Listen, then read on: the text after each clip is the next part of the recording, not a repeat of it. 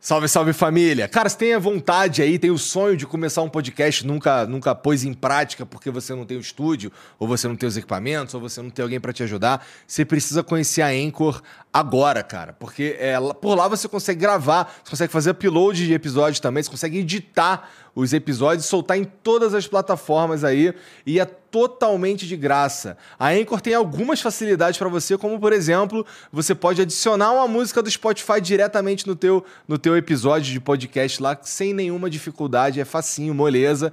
É, além de ser o único lugar que você consegue é, publicar podcasts em vídeo no, no Spotify. Então a, a Anchor, é pela Anchor que você publica é, episódios de vídeo de podcast no Spotify, tá bom? Então entra agora aí em anchor.fm ou baixa o aplicativo, se escreve Anchor, tá bom? Então anchor.fm, entra lá, baixa ou baixa o aplicativo ou e baixa o aplicativo e começa agora.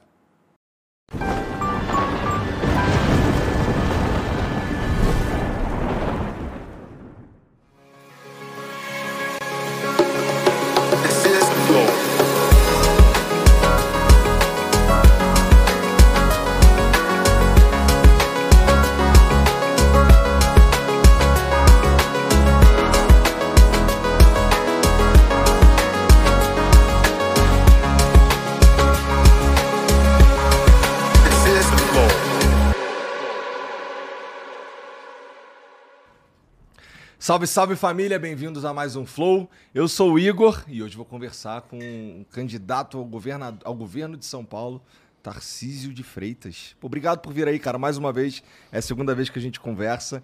É, pô, legal demais ter você aqui para trocar essa ideia, cara. Eu que agradeço. Vocês andaram bem aqui, hein? O negócio mudou é, da última vez pra cá. Deu uma melhorada, deu uma melhorada. Deu uma melhorada. o cara saiu lá do Jambalá e veio pra Beverly Hills. Ih, caralho, já pensou aí? Maneiro, gostei dessa daí. É, bom, vamos ver se a gente consegue chegar mais longe um pouquinho, né? O plano é esse. Antes da gente continuar, deixa eu falar dos nossos patrocinadores aqui. Começando pela Blaze. A Blaze é um site de apostas, tá bom? É um site, na verdade, é um site de jogos online que você ah, pode jogar lá valendo dinheiro real e tem a chance ainda de lucrar tá bom?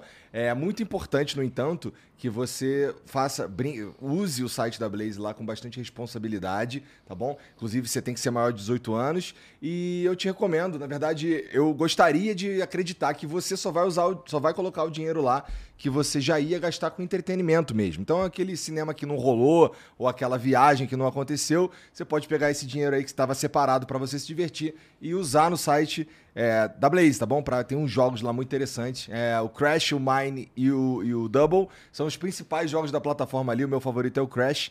É, e, pô, você pode criar tua conta lá rapidinho, dura uns 10 segundos para você criar. E você ainda pode usar o código FLOW para ganhar aí um, um, um bônus de boas-vindas. Por exemplo, é, na verdade você vai ganhar 10 rodadas de Crash, de Mine e de Double, 10 em cada.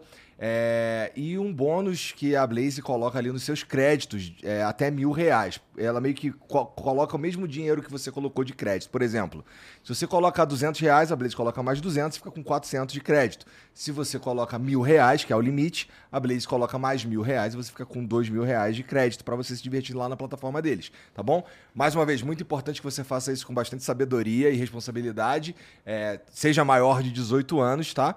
E, pô, mas dá para você se divertir bastante lá. Pessoalmente, o meu jogo favorito é o Crash. É, entra lá que você vai saber do que eu tô falando. É bem divertido.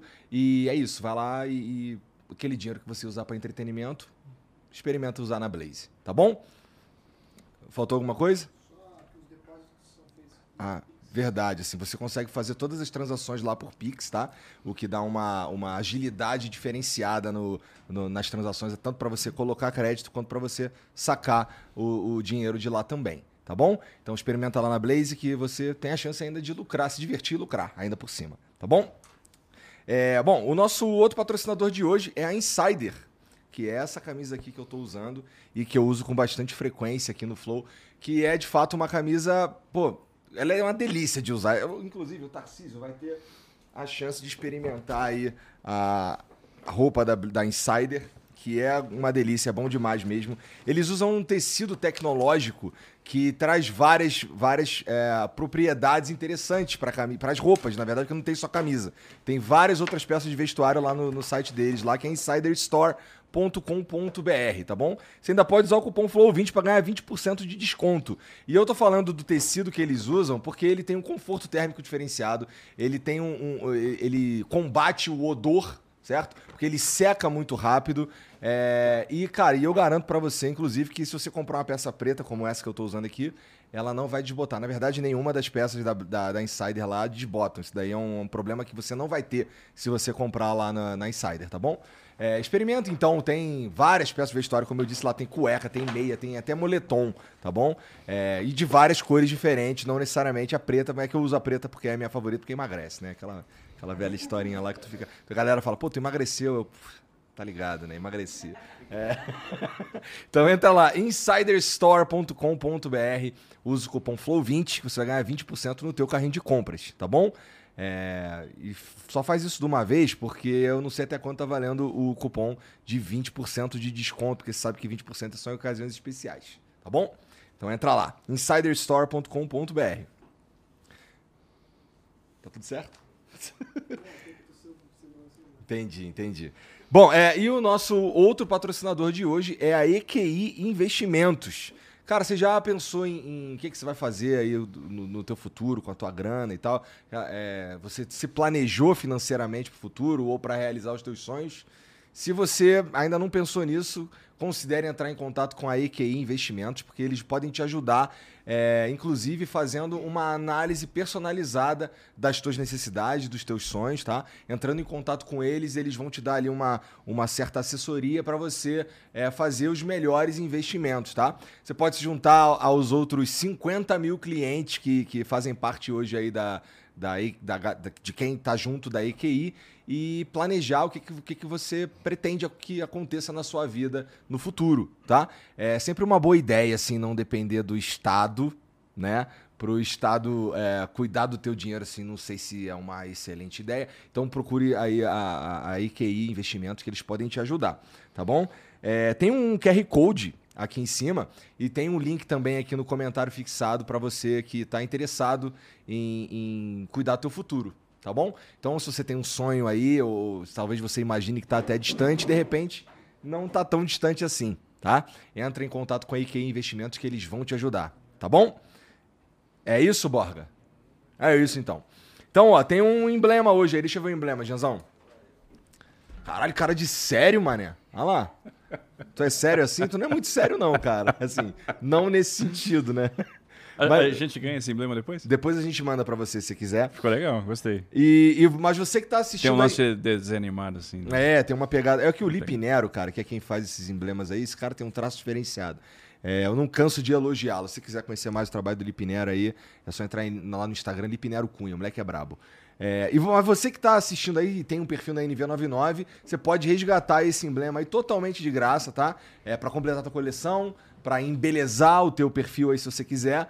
É, é só entrar em nv99.com.br barra resgatar e o código é Tarcísio de Freitas, que agora a gente está numa pegada de simplificar o bagulho.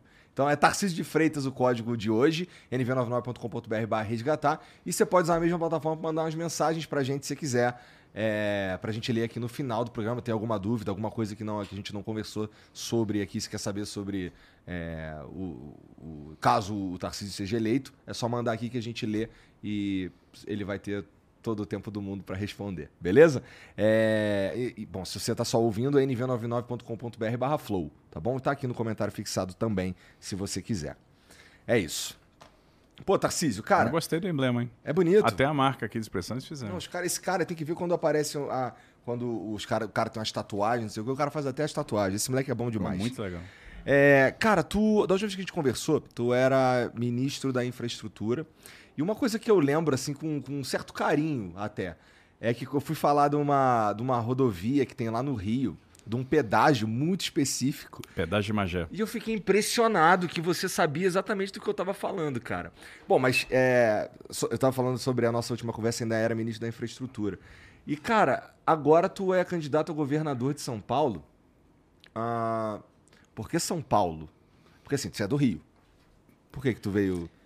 Bom, vamos lá. Esse negócio de sou do Rio é um negócio engraçado também, porque todo mundo. E quando eu cheguei aqui em São Paulo, muita gente da imprensa e Aham. os adversários começaram a rotular de uma forma até meio pejorativa e incompatível com a, com a grandeza de São Paulo e com a forma como São Paulo recebeu todo mundo. Ah, o carioca, o carioca, o carioca.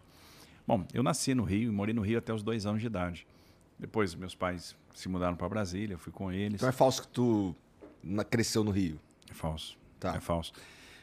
Eu saí de casa a primeira vez para ingressar nas Forças Armadas na Escola Preparatória de Cadetes do Exército em Campinas. Eu comecei minha trajetória profissional aqui no estado de São Paulo. Fui aluno da SpaceX, lá eu terminei meu ensino médio. Depois fui para a Academia Militar.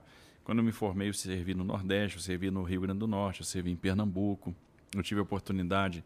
eh, Aí voltei para o Rio, realmente, mas como estudante de engenharia, que eu fiz a graduação no Instituto Militar de Engenharia, fiz o mestrado no Instituto Militar de Engenharia. Aí eu fui para servi na Amazônia, servi né, na- no- no Amazonas, trabalhei em Roraima, tive no Haiti, então rodei bastante até sair do Exército e voltar para Brasília. É, então passei boa parte da minha vida profissional em Brasília. É uma coisa interessante. Geralmente quem vem para o governo de São Paulo está olhando Brasília, né? doido para fazer o pulo para lá. Eu sou um cara de Brasília que está vindo para cá. E por que não São Paulo? São Paulo é um estado muito grande, é um estado muito interessante, muito rico, de muitas oportunidades, mas também de muitas mazelas, de muitas desigualdades. Tem um desafio aqui grandioso, um desafio enorme. Ao longo da vida a gente vai ganhando ferramentas, a, né, a nossa trajetória vai nos impondo uma série de desafios.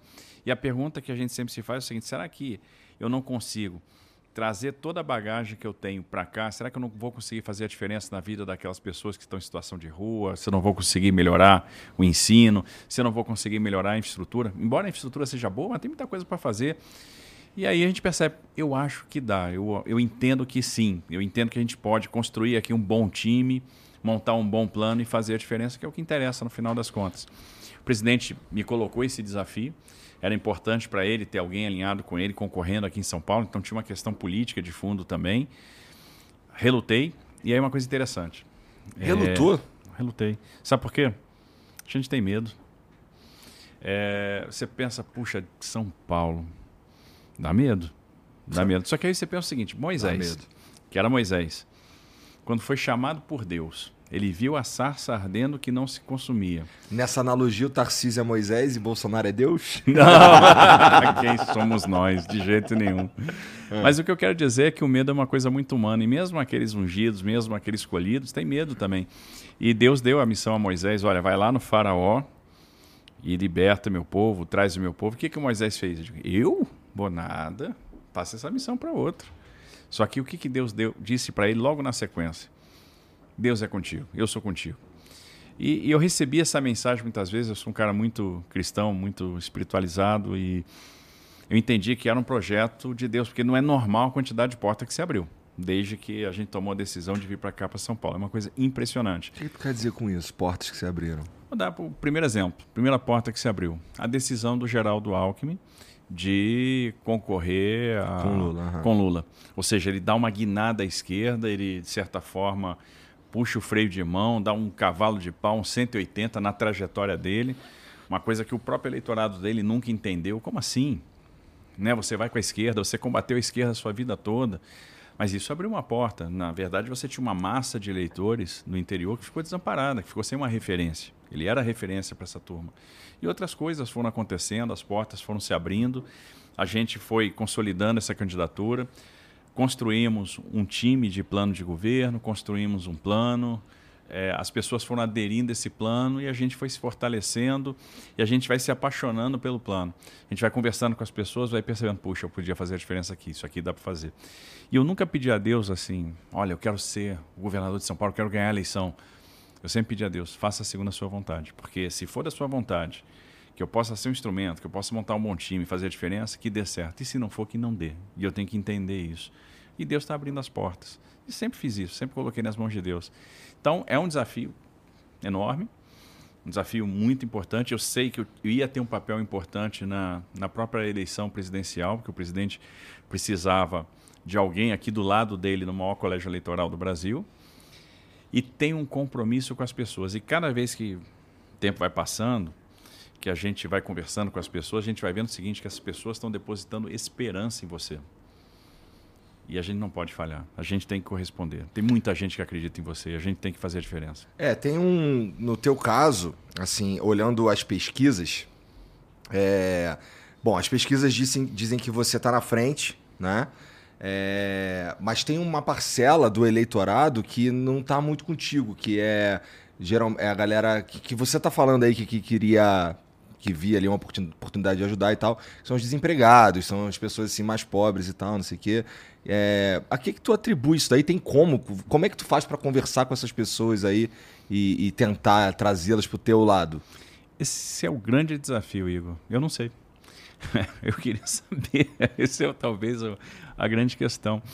Porque o que, que acontece? Quem acompanhou o trabalho no Ministério da Infraestrutura, acompanhou aquele negócio, fazer leilão, terminar a obra, percebe o seguinte: ah, esse cara ele tem uma capacidade de realização, ele se acostumou a tirar projeto do papel, ele tem uma boa articulação, porque não é infraestrutura no Brasil é igual pitfall, né? Ah. e quem não tem mais idade não vai saber do que, que é, é verdade, tá falando. É. Pitfall é um joguinho de Atari, viu, família? Assim, é, é velho.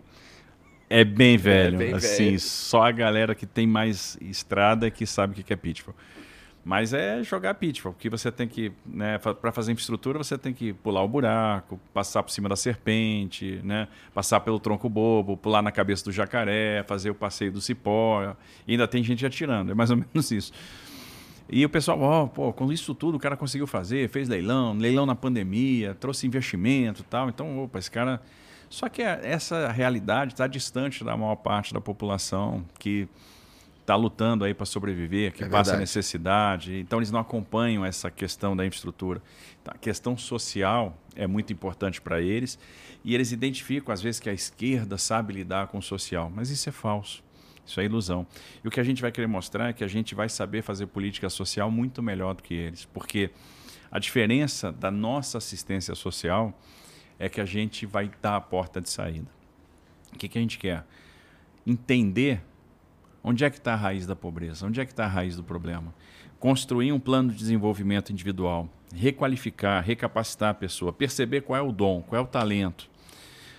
Cada comunidade de São Paulo, cada favela de São Paulo está cheio de gente talentosa. Lá em Paraisópolis, tem mais de 10 mil negócios em Paraisópolis. Então é gente empreendedora. Tem gente empreendedora que nem sabe que é empreendedora. É a mulher que faz o doce caseiro, é a mulher que borda a toalha, que, o, o pano de prato, uhum. né, que vende, é, que costura, que batalha e que ganha o seu sustento, porque as pessoas querem ser donas do seu próprio negócio. E essas pessoas, se ajudadas, elas prosperam. Se elas tiverem treinamento, se elas tiverem crédito. Aquela pessoa que está hoje nas drogas, a gente pode trabalhar a recuperação da dependência química e apresentar a porta de saída. Então, essa questão de construir a porta de saída, reinserir a pessoa no mercado de trabalho, dar o treinamento, né, de criar a oportunidade, porque você vai buscar identificar as oportunidades. E onde a oportunidade não existe, aí o Estado entra. Que aí o Estado tem que criar a oportunidade. E, obviamente, isso vai fazer com que você tenha uma massa cada vez menor de pessoas que necessariamente vão precisar da assistência do Estado. E sempre terão essas pessoas. E para essas pessoas, a mão do Estado vai ser mais generosa. Porque Dá aí pra eu vou... fazer isso, cara? Dá. Assim, no sentido de. É, precisa de dinheiro, né, pra fazer isso daí. Precisa de dinheiro, mas observe, o dinheiro hoje é muito desperdiçado. É muito desperdiçado. Então, se você investir da forma correta, se você otimizar a aplicação do recurso, você vai ter o dinheiro para aplicar na ponta. Então, é uma questão no final de melhoria de gestão. Quanto é que é o tamanho do patrimônio imobiliário do estado de São Paulo, por exemplo? 130 bi tem muita coisa aí deteriorando, tem muita coisa que a gente não precisava ter, tem muito ativo que a gente pode. Está falando de uns prédios meio abandonados. Prédio abandonado. O que, que vale mais a pena para o Estado? É ter um prédio ou alugar uma laje? Ou seja, alugar um espaço onde eu tenho a prestação de serviço, eu tenho a manutenção predial, eu tenho a vigilância. Sai muito mais barato, muitas vezes, o aluguel. Então, quanto é que vale aquele prédio que a gente tem, muitas vezes, num local bem localizado, muito valorizado, etc. Quanto é que eu reduzo no custeio? Então são essas mexidas que a gente começa a criar o espaço para investir nas pessoas. E aí o, a, o grande desafio é, é pegar aquele pessoal mais carente e mostrar para eles o seguinte: eu gosto de você. E eu tô muito afim de resolver o teu problema. Eu estou preocupado com o teu filho. Eu quero que seu filho tenha perspectiva. A minha mãe é uma empregada doméstica, foi empregada doméstica. Meu pai trabalhou no comércio, carregou caixa de sapato, carregou saco de bola. E esses caras venceram na vida e me deram condição de estudar e de ir além. É o que todo pai quer, que o filho vá além, chegue mais longe. E eu quero dizer para essa mãe, eu estou preocupado com seu filho, eu quero que seu filho tenha futuro, eu quero que seu filho tenha ferramenta, eu quero que seu filho brilhe. Olha só, você brilhou aqui, brilhou no, nos games, brilhou na comunicação. Quantos jovens podem brilhar também nos games, na comunicação? Quantos desenvolvedores de aplicativo nós podemos ter numa área carente? Quantos talentos para a música? Quantos talentos para o esporte? O Estado tem que chegar junto. O Tem Estado mesmo. tem que fazer presente. E, e, e, assim, é, eu tô em São Paulo faz uns dois anos, talvez um pouco mais. É, mas eu já, já tive oportunidade de, de. Eu já fui muito bem recebido é, por, por, essa, por essa galera aí. Então eu tenho um bom relacionamento é, com, com pessoas, com, com, com uma ONG específica e com um cara específico lá no, no Capão Redondo e tal, com quem a gente já fez, já fez um trabalho junto. Inclusive, é, existe um programa lá é, que, que tá com a gente aqui, que a gente construiu lá uma, uma, um estúdio lá no Capão Redondo tal. É, também tem um bom trânsito com a galera da CUFA. É, converso com uma certa. Tava sábado passado com o Marcivan lá em Heliópolis, é o presidente da, da CUFA em São Paulo. E, cara, é, indo a esses lugares assim, uma coisa que, que, que a galera da CUFA, da CUFA sempre fala, que a favela não é carência, é potência. É, mas, cara, a verdade é que é, é assim, essa potência que existe ali, ela de fato existe, mas ela tá subjugada, sabe? É, olhando, es- estando presente em alguns lugares ali, eu percebo que tem de fato muito talento humano desperdiçado, tem muito potencial ali humano que não tem as oportunidades que precisa. E assim, a verdade é que especial, especialmente assim lá na zona sul, sul de verdade, assim, porque eu não sei, eu não conheço tanto assim de São Paulo, as outras regiões e tal, mas é, lá na lá, lá no, na sul, sul de verdade ali, cara, tem um, uma ausência do estado assim assustadora, sabe? É, questão de infraestrutura, questão de saúde, tudo isso aí. É, Cara, como é que a gente melhora isso e dá pra, e dá pra gente fazer de fato algum trabalho ali que, que funcione e, e seja perene num um mandato de quatro anos, cara?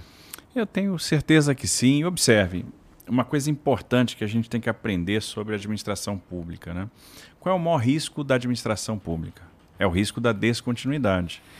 Eu tenho que, obviamente, pensar futuro, eu tenho que pensar a longo prazo, eu tenho que começar, eu tenho que dar os primeiros passos. Fazer de tudo para fazer o máximo num mandato de quatro anos. E se esse mandato não for possível para fazer tudo, e não vai ser nunca, porque as necessidades são muito maiores, eu tenho que dar o primeiro passo. Você só chega no final da escada se você subir o primeiro degrau. E aí a gente tem que torcer para quem venha nos suceder, quem pega o bastão, assuma e faça além, que vá além, que faça melhor do que a gente fez. Porque governo, Estado, né, é uma corrida de revezamento.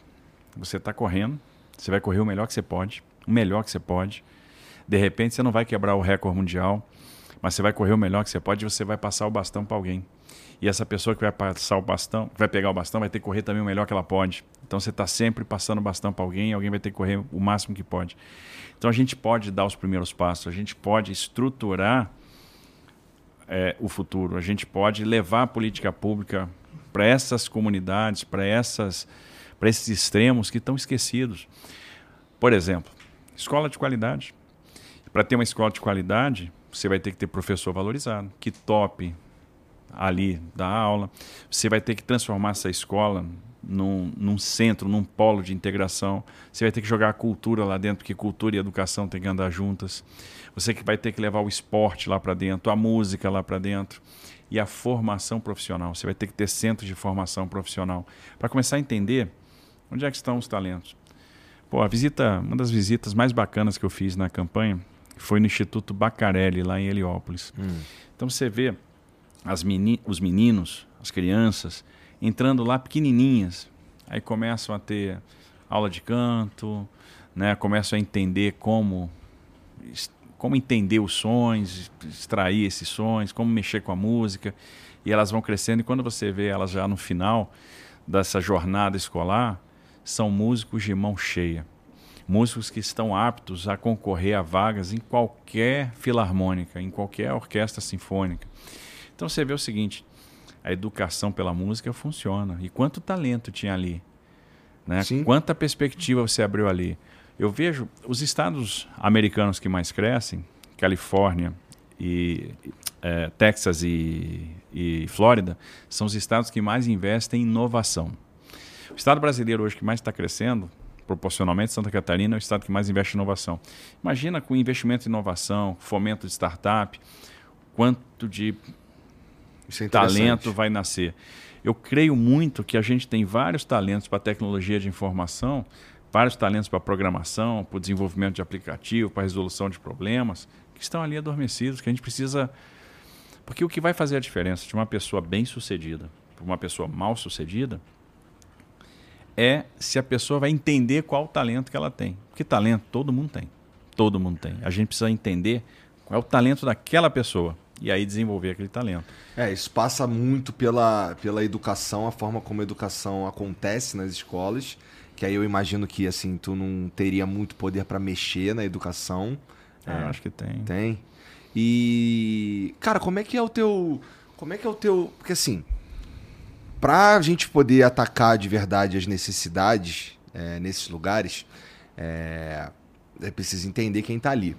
E assim, existem, existem algumas, algumas.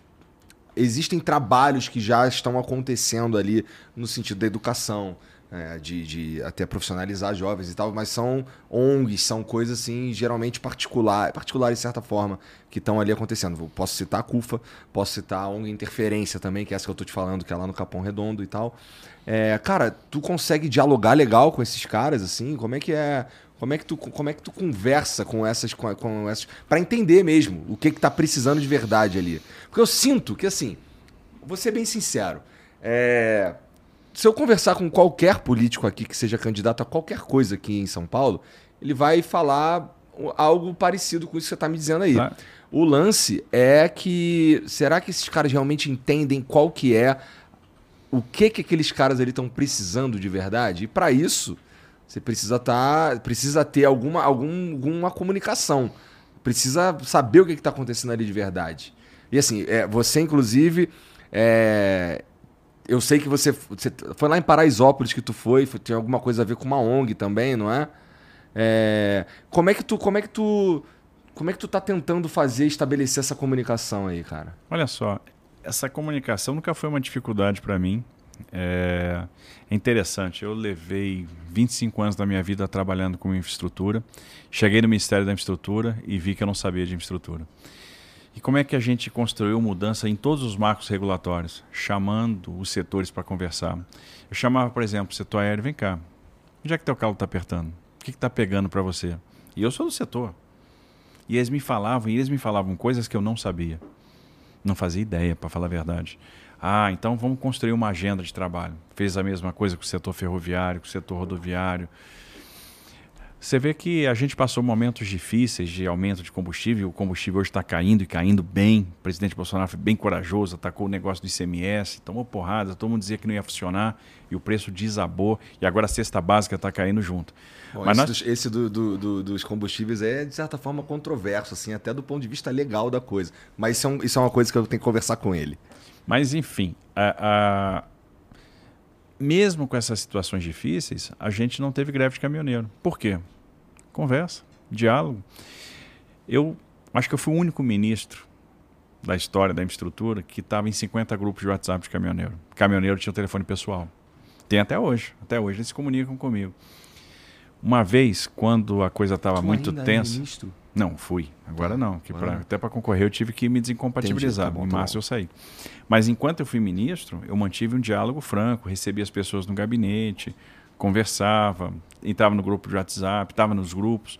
O pessoal mandava mensagem, eu respondia. O pessoal me mandava uma necessidade de obra. Se eu pudesse atender, eu ia lá, atendia, às vezes de forma até imediata.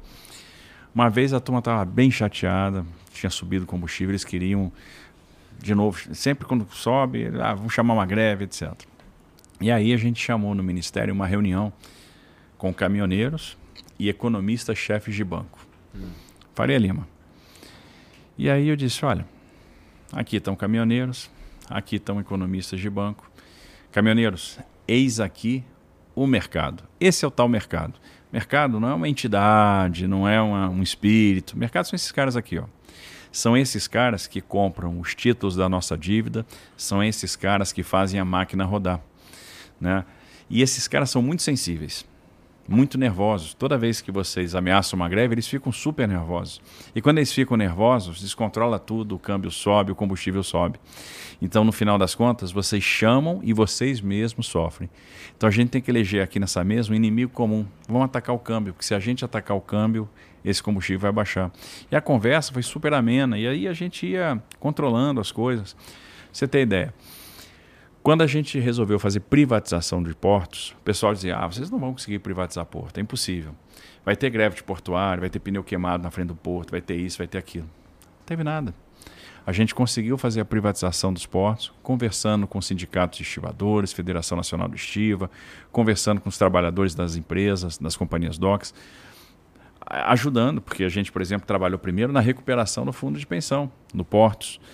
Então, saneamos financeiramente, conseguimos criar um mecanismo financeiro para fazer o aporte das patrocinadoras no plano de pensão, para que a gente não tivesse a liquidação do plano de do, do fundo de pensão dos portuários. E aí, olha, agora vocês vão ter que entender que a gente vai fazer esse movimento, que é um movimento pela competitividade, é um movimento para trazer investimento, é um movimento para aumentar a eficiência. E conseguimos fazer conversando. Né? Então, o diálogo nunca foi um problema. É, aprender nunca será um problema. Né? E, e, no final das contas, se a gente quiser abraçar de fato essas pessoas, se a gente quiser mostrar para elas que a gente se preocupa com elas, se a gente quiser levar política pública de qualidade para a ponta, a primeira coisa que tem que ser feita, e a mais fundamental, é estabelecer a relação de confiança. Você não vai fazer nada se você não estabelecer a relação de confiança. Isso vale, por exemplo, para o tratamento do dependente químico que está na rua. Você não vai tratar aquela pessoa e não vai tirar ela da rua se ela não confiar em você. Eu tive essa experiência no Ministério também. A gente fazendo o aeroporto lá, Salgado Filho. Tinha que fazer ampliação da pista de pouso e no final, na cabeceira, eu tinha 1.300 famílias morando lá.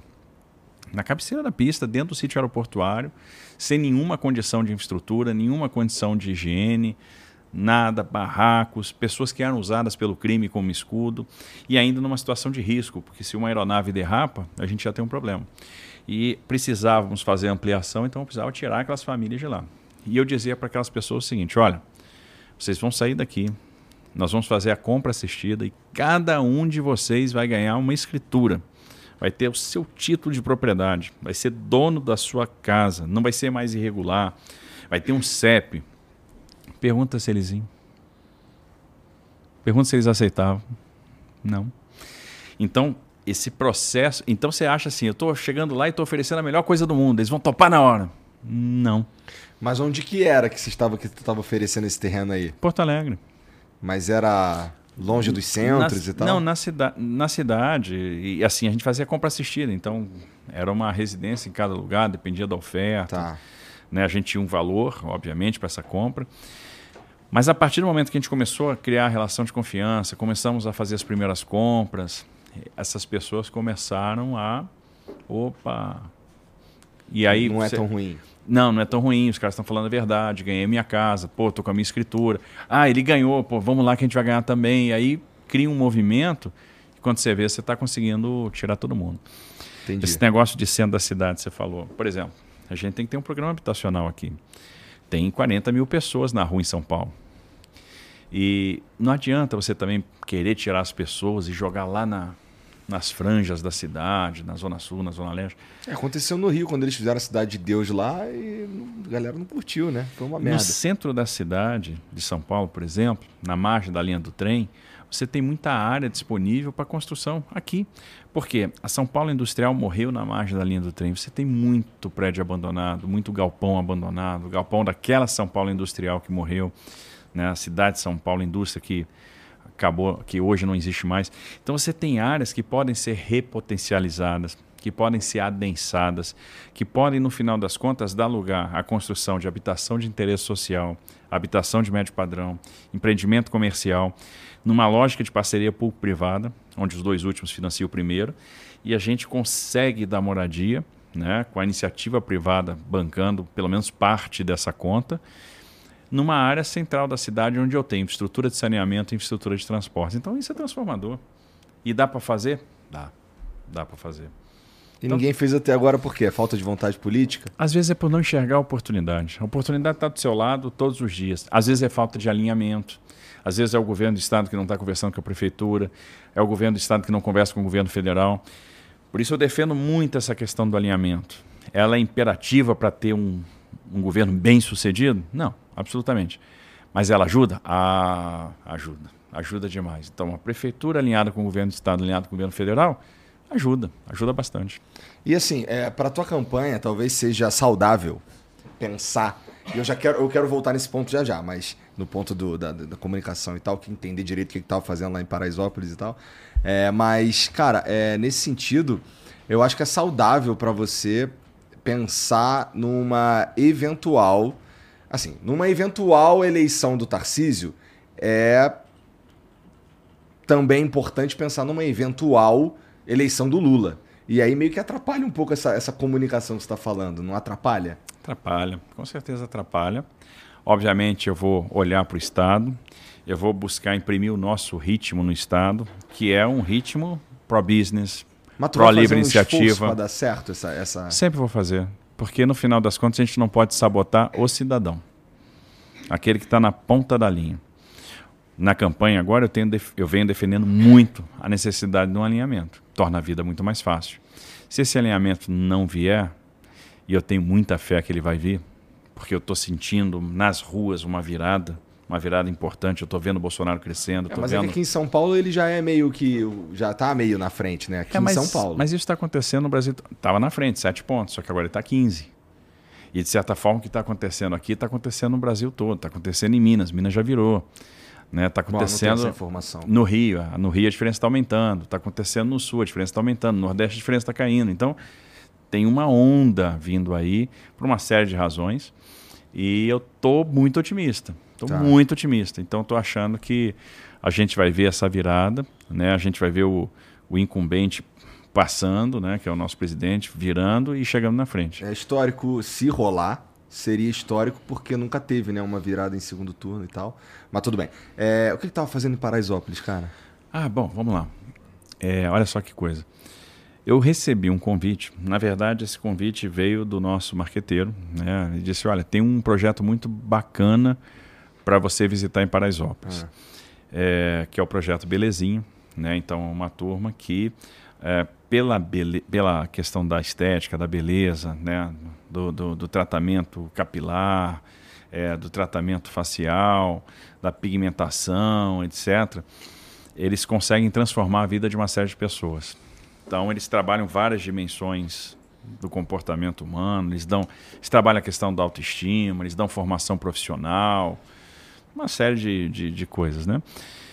É, o, esse projeto tem lá uma série de patrocinadores, então são, são entidades é, da, da, da, sociedade civil organizada, né, terceiro setor que ajudam, que apostaram numa iniciativa que é maravilhosa, um projeto lindíssimo, né, um projeto que emociona, que inspira. Então, desse projeto, várias pessoas hoje estão empregadas nos melhores salões de São Paulo, estão é, viraram empreendedoras, abriram seu próprio salão de beleza. Então, é uma história. Tem, tem, tem uma coisa de, de educação ali também. Tem, tá. eles fazem treinamento, fazem tá. capacitação. E uh, eles fizeram a parceria com o Centro Universitário Ítalo Brasileiro e lá eles estavam abrindo é, o primeiro polo universitário de Paraisópolis. Então veio esse convite. É, esse convite tinha chegado na semana anterior para mim. E eu achei uma agenda muito bacana, valia a pena. Eu fiquei encantado com a minha agenda de Heliópolis e eu queria fazer essa agenda em Paraisópolis, até porque, se eu for eleito, eu quero estar muito presente nas comunidades. E eu quero mostrar que a linha liberal, uma linha como a nossa, tem condição de fazer política social de verdade e pode mudar as pessoas. E eu vou mostrar que a gente tem apreço por elas e vai fazer a diferença por elas. Bom, isso aqui vai ficar para sempre, hein? Pode falar. Eu estou falando para ficar registrado mesmo, para o pessoal depois cobrar e ver se não é isso. Né, se a gente não vai arregaçar a manga e vai lá para dentro e não vai ficar preso no, no gabinete, no palácio. Né? Não é meu estilo, nunca foi. Bom, uh, minha mãe teve um problema de saúde. Na semana anterior eu fui para Brasília, larguei campanha, abandonei tudo aqui, fui acompanhá-la. Ela chegou a estar no TI, né? chegou a ser entubada, saiu tal. Né? Passei é, sexta, sábado, domingo lá com ela, então foi muito bom. Me deu também uma revigorada, vi minha mãe evoluindo, foi ótimo, achei, fiquei muito feliz. E domingo à noite, quando já tinha situação lá de Brasília resolvida, né, de saúde da minha mãe resolvida, eu digo, bom, vou voltar para São Paulo. Aí eu vi o convite, ó, eu acho que dá para ir. Falei com, com o Pablo, né, que é o nosso, nosso, o nosso especialista em marketing, né, a pessoa que está aí nos orientando na, na campanha. Disse, olha, eu acho que essa agenda é boa, vamos fazer, ainda dá para fazer? Dá. E pedi para ele organizar essa agenda com uma dessas pessoas de, de organização da sociedade civil que atua nesse projeto. E ok, digo, olha, uma coisa que eu sempre pergunto, tá tudo tranquilo? Vai ter, tem algum problema de ir no projeto? E o pessoal me respondeu, não, tudo tranquilo, tá tudo bem, pode vir. E eu fui. No outro dia, né? Como eu tinha ido no, no Bacarela, em Heliópolis, foi tudo tranquilo. Fui, saí, certo? E começamos a visita, a visita transcorrendo bem. Eu fui ficando encantado com o projeto. O projeto é maravilhoso. E ali eu pensei o seguinte: puxa vida, tem jeito. Tem jeito. A gente tem que ter mais projetos como esse. Porque você vê o que está acontecendo ali no ramo da beleza, você pensa, pode acontecer a mesma coisa na moda. Pode acontecer a mesma coisa na gastronomia. Pode acontecer a mesma coisa nos games. Pode acontecer a mesma coisa nos aplicativos, né, na música. É maravilhoso. E aí você vê, pô, esses talentos vão ser descobertos. A gente vai fazer diferença. Né, as mães vão ter uma esperança de encaminhamento para os seus filhos. Eu fiquei muito, muito feliz de visitar o projeto. Só que a gente está lá visitando o projeto e lá pelas tantas a gente ouve a primeira rajada. E aí até a Laís, estava comigo lá, me perguntou o seguinte: são fogos de artifício? Eu falei, não, é tiro mesmo. É tiro. O que eu pensei na minha cabeça naquela hora, né? Eu digo, bom, deve ser assim. o pessoal viu que tem gente aqui, né? gente estranha, que a história é festa estranha com gente esquisita. É, esses caras não avisaram, a gente vai mostrar que aqui tem algumas regrinhas que precisam ser cumpridas, damos um tiro pro alto. Eu pensei, bom, ó, avisamos, demos um cartão, ó, tô dando a mensagem, ó, termina a sua visita e... Vai embora. Vai embora. Perfeito. E aí, qual era a ideia ali? Era fazer, de repente, uma gravaçãozinha sobre a visita que a gente estava fazendo, e aí é coisa de candidato, né? Uhum. Dar a entrevista, que a imprensa estava lá, e ir embora, sem problema. Só que o negócio esquentou. E aí nós tivemos ali um certo movimento, né? A gente começou a ouvir tiros do lado de fora. Teve uma pessoa que subiu até o local que a gente estava, porque quando tem essa confusão, começa a ouvir tiro, a primeira coisa que você pensa, o que, que eu fiz, né? Se abriga. Fica abrigado, porque uma hora vai passar. Coberto e abrigado, perfil baixo. Coberto e abrigado, perfil baixo. Até teve um rapaz que trabalhava no. trabalha ali, né? A gente tem a frente do local que a gente estava, que aí eu é, não tem. É, é, a gente estava no terceiro andar, então estávamos numa altura razoável, mas atrás tinha uma laje. E esse garoto, né, um rapaz que estava com uma conversa muito legal, ele pulou a janela e até disse: Olha, vem para dentro. Ele falou: Mas eu não quero tomar tiro. Eu digo: Não, você vai tomar tiro, você ficar aí. Vem para cá e se abriga, porque vai tudo ficar bem, vai tudo terminar tranquilo.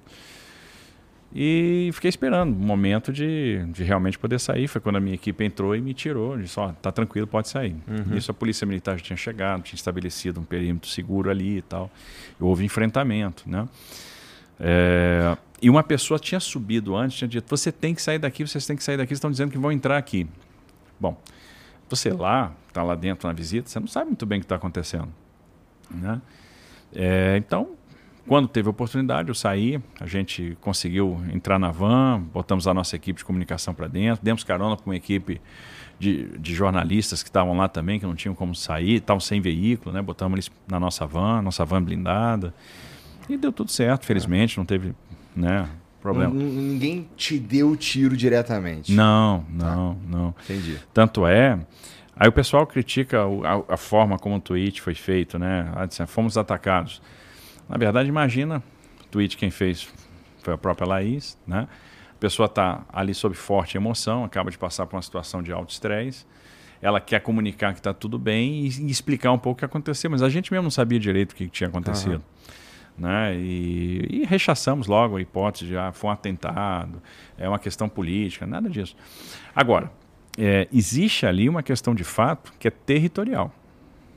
Isso aí não tem dúvida nenhuma. Então, quando a gente chegou, é, e isso eu não acompanhei, mas foi o pessoal já da segurança que nos relatou, hum. eles começaram a circular com motos, foram quatro motos, dois, duas pessoas em cada moto, fazendo perguntas. Quem são vocês? Vocês são policiais? Né? Houve um incômodo. E depois a turma voltou armada. E quando eles voltaram armados, aí houve a troca de tiro, a polícia ostensiva, o policiamento ostensivo chegou, e eles começaram a trocar tiro. Houve um, um dos criminosos foi baleado, uhum. tinha passagem na polícia, faleceu. E ali os outros se evadiram e a gente teve a segurança para sair. Então, é aquela questão seguinte: olha, vocês entraram, aqui tem regra, vocês entraram aqui e não, e não avisaram, não comunicaram. E não é assim que funciona. A, a interpretação que eu faço do que aconteceu é essa: é uma questão territorial. Não era uma questão com Tarcísio, não era uma questão. Entendi de qualquer maneira, é uma questão preocupante, porque você vê que existe ali um problema. E, na verdade, projetos bacanas como o que a gente visitou não podem ser prejudicados. Por isso eu entendo que a gente precisa da ação do Estado. Mas qual é a ação do Estado? E tu acha que prejudicou todo esse movimento aí, prejudicou essa ONG? Assim? O que aconteceu no dia seguinte? Olha, é, eu, eu espero que não. Eu espero que não, para a gente não perder a beleza e o potencial de transformação que aquele projeto tem. Né? Aquelas pessoas não podem ser prejudicadas porque aquele projeto está abrindo a porta para muita gente. Eu tenho certeza que o filho de um criminoso, o, o, criminoso, não quer que o filho dele tenha o mesmo caminho que ele. Eu tenho certeza que ele vai ficar muito feliz se o filho entrar num projeto daquele se a filha entrar num projeto daquele, se, se o jovem tiver uma, uma perspectiva. E o que, que eu percebo dessa, dessas visitas? Né? Qual é a, a conclusão que a gente chega? É que o Estado tem que se fazer mais presente. Com a escola integrada, a escola funcionando como um local, um locus, onde a gente integre uma série de ações, onde você possa, no contraturno, ter a música, ter a cultura, ter a arte, onde a gente possa ter a formação profissional. Onde, por exemplo, é, você tem um patrimônio aqui em São Paulo, que são as ETECs, as FATECs, as escolas técnicas, mas muitas vezes elas não são acessíveis. Então a pessoa às vezes não consegue passar no exame e muitas vezes ela não é, é, é distante do local de residência. Então a gente precisa levar a formação profissional lá para dentro. A gente precisa ter o espaço de convivência, a gente precisa trazer infraestrutura. Então, a, a, infraestrutura de iluminação e dar a perspectiva, né? abrir a porta do mercado de trabalho, tentar despertar esses talentos. Então vamos lá.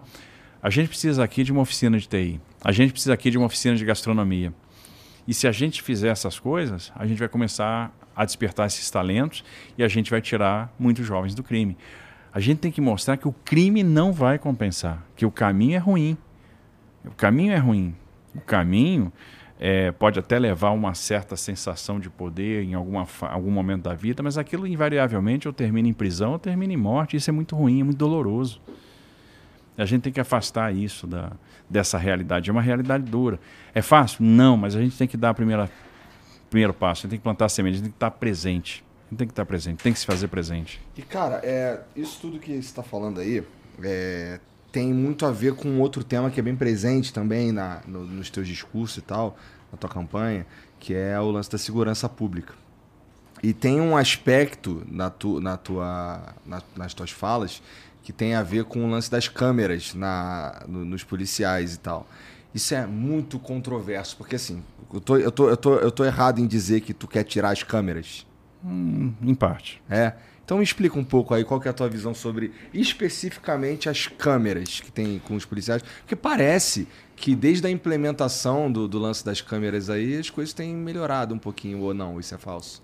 Vamos lá. Primeira pergunta que eu te faço é o seguinte, Igor. O cidadão está se sentindo mais seguro? Ó, eu nunca passei por uma situação de abordagem, mas eu pela minha, assim, pela minha juventude lá no Rio, eu acho que eu me sentiria mais seguro se o cara tivesse uma câmera. Não, ok, mas eu digo assim, o cidadão está se sentindo mais seguro em relação ao crime. O roubo, o assalto, Ah, tá, o roubo de sentido, celular. tá. Não na abordagem policial. Não você tá abordagem falando. policial. E, e tá vendo? Tem uma coisa errada no nosso mindset, tem uma coisa errada na nossa cabeça. Muito errada. É porque eu sou do Jacaré lá no Rio, né? Então, pô, a minha. Eu, eu, eu, assim, eu olhava pra polícia e pro bandido mais ou menos com o mesmo olhar, pra ser sincero. Mas é isso que, que a gente tem que mudar. É isso que a gente tem que repactuar. É, eu, tive, eu tive uma conversa com, com moradoras, mães de periferia hoje à tarde. E, a- e o- e a- esse tema veio a gente trocou essa ideia. Foi bem rico, porque eu comprei uma posição que ela é super polêmica, super controversa. Apanho pra caramba, na mídia todo dia. E normalmente a gente não tem a oportunidade de colocar esse tema como ele tem que ser colocado. Então, qual é a primeira ressalva que eu faço? Quando você fala das câmeras, quando eu critico as câmeras, qual é o primeiro argumento que todo mundo me coloca? A letalidade policial. Não, porque a letalidade policial, porque diminuiu a letalidade policial, diminuiu a violência policial. Opa, temos aí um problema. Temos um problema, temos uma inversão aí. A sociedade está enxergando o policial como se o policial fosse um problema. O policial não é o problema. Quantos policiais. Peraí, o policial não lá. deveria Não- ser um problema. Exato. Vamos lá. Aí, na polícia, tem uma grande maioria de excelentes policiais. Tá. Gente que ganha mal, que corre risco, que faz tudo para nos defender e que merece todo o nosso apreço. Como toda corporação, como toda organização, toda instituição, tem gente ruim, que excede, que exagera. Tem o policial que chega na comunidade, que humilha, assim como tem o político corrupto que vai lá e rouba o dinheiro do contribuinte. E isso é tão perverso quanto. né? Então, o que, que eu quero dizer? Primeiro, a gente não pode, na linha argumentativa, a primeira coisa que a gente coloca, pô, o policial é mau. Policial é o cara que vai lá para humilhar a pessoa pobre, preta. Porque vamos lá, muitos policiais são pobres, são pretos, moram na comunidade. Então o que, que a gente está falando? De gente como a gente. Gente que fez uma opção, fez um concurso, veste farda e está lá para me defender. Eventualmente, em, em ações da polícia, existem excessos? Existem. Eles têm que ser coibidos, a gente não pode tolerar. A então, tem uma relação aqui que é a seguinte: a sociedade tem que perceber que esse policial está vestindo farda para nos proteger. E o policial tem que perceber que esse cidadão precisa ser protegido e é quem paga o seu salário. Então, é uma relação aqui bionívoca. Né? Eu tenho que respeitar o policial que corre risco para defender a minha vida, a minha integridade física, a minha segurança. Em compensação, esse policial tem que entender que não é porque a pessoa mora numa comunidade ou porque ela é preta que ela é suspeita, que ela pode ser humilhada. Então, a gente precisa repactuar essa relação. E aí, o que, que eu vejo? Bom, você botou a câmera, aí todo mundo diz, a letalidade de policial diminuiu. Mas aí a pergunta que eu faço logo na sequência, vem cá,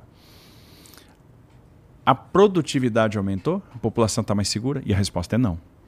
Quando você pega os crimes que acontecem nas áreas de influência dos batalhões que estão usando câmera e compara com os crimes que acontecem nas áreas, do, nas áreas de influência dos batalhões sem câmera, você vai ver que os crimes aumentaram nas áreas com câmera. Tentativa de estupro, assalto à mão armada, roubo de celular. E a, empiricamente, analisando friamente esses, analisando assim de uma forma preliminar esses dados, o que, que eu concluo? Dá para as pessoas analisarem esses dados em casa? Não. Não, Dá? Dá para fazer uma pesquisa rápida e descobrir isso aí que você está falando. dá. Tá. Né? Então a, a nossa turma me alimenta desses dados, minha equipe que trabalha na que me, me assessora na área de segurança pública, né, que tem levantado esses dados e me passado isso. Então o que que a gente faz vê nesse confronto é que talvez eu tenha um problema de produtividade. Então, de certa forma a Câmara começou a inibir o policial. E aí tem algumas razões para isso. Vamos supor que a pessoa que é que procurava uma guarnição para fazer uma denúncia, deixou de procurar essa guarnição para fazer a denúncia. Por quê? Porque ela fica com medo de denunciar um determinado crime, determinar, é, é, denunciar um local de esconderijo e, por Fica estar com a gravado. sua imagem gravada, ser um dia, sofrer um dia uma retaliação. Mas isso é uma suposição. É uma suposição, Tá. mas a gente vai procurando analisar o problema sobre todas as dimensões. Tá. essa suposição ela nasce da, da conversa com agente de segurança. Eu converso com o policial todo dia. Tá. Não tem um lugar que eu chegue, num lugar que eu veja um policial que não vá bater um papo com ele, que eu não vá pelo menos cumprimentá-lo. Bom, segunda questão. Às vezes a, a guarnição é vítima da isca. O que, que é a isca? É aquele menor infrator. É aquela pessoa que não vai ser presa de forma nenhuma, mas que aborda a guarnição, obriga a guarnição a fazer uma ocorrência, flagrante, levar para um distrito policial. Então, um menor que vai ser imediatamente liberado desmobilizou uma guarnição que estava num, num determinado local e aquilo abre caminho para a ocorrência de um determinado crime de maior potencial.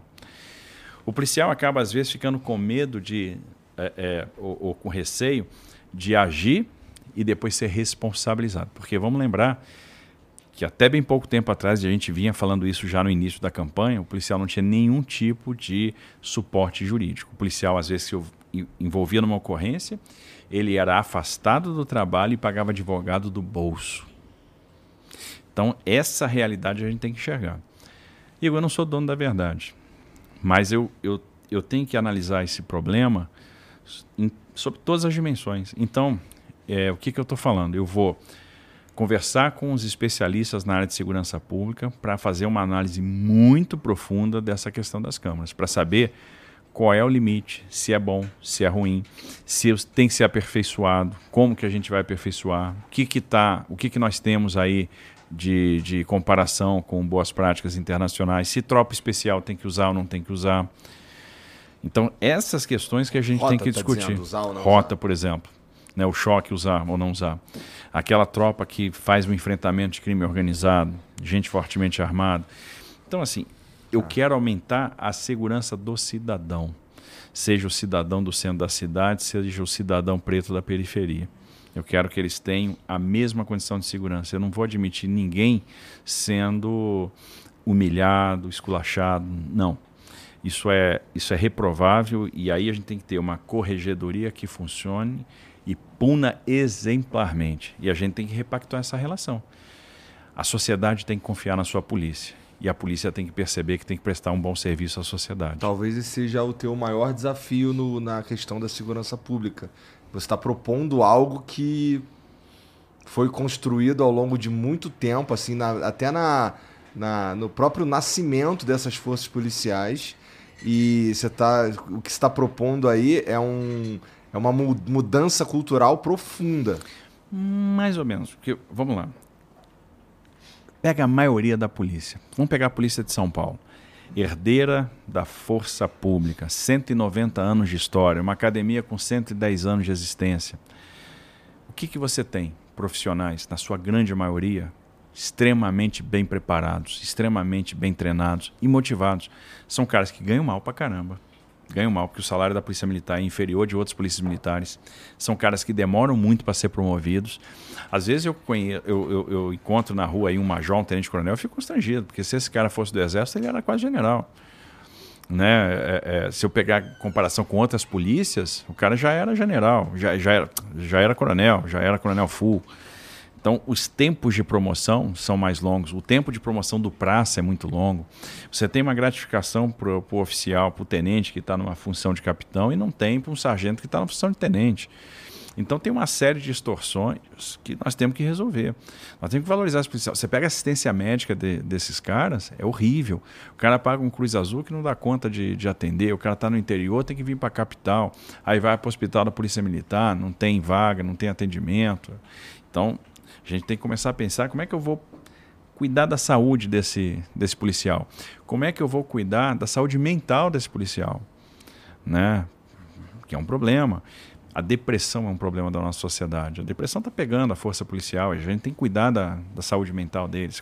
Eu tenho que cuidar do salário, eu tenho que cuidar da mobilidade na carreira.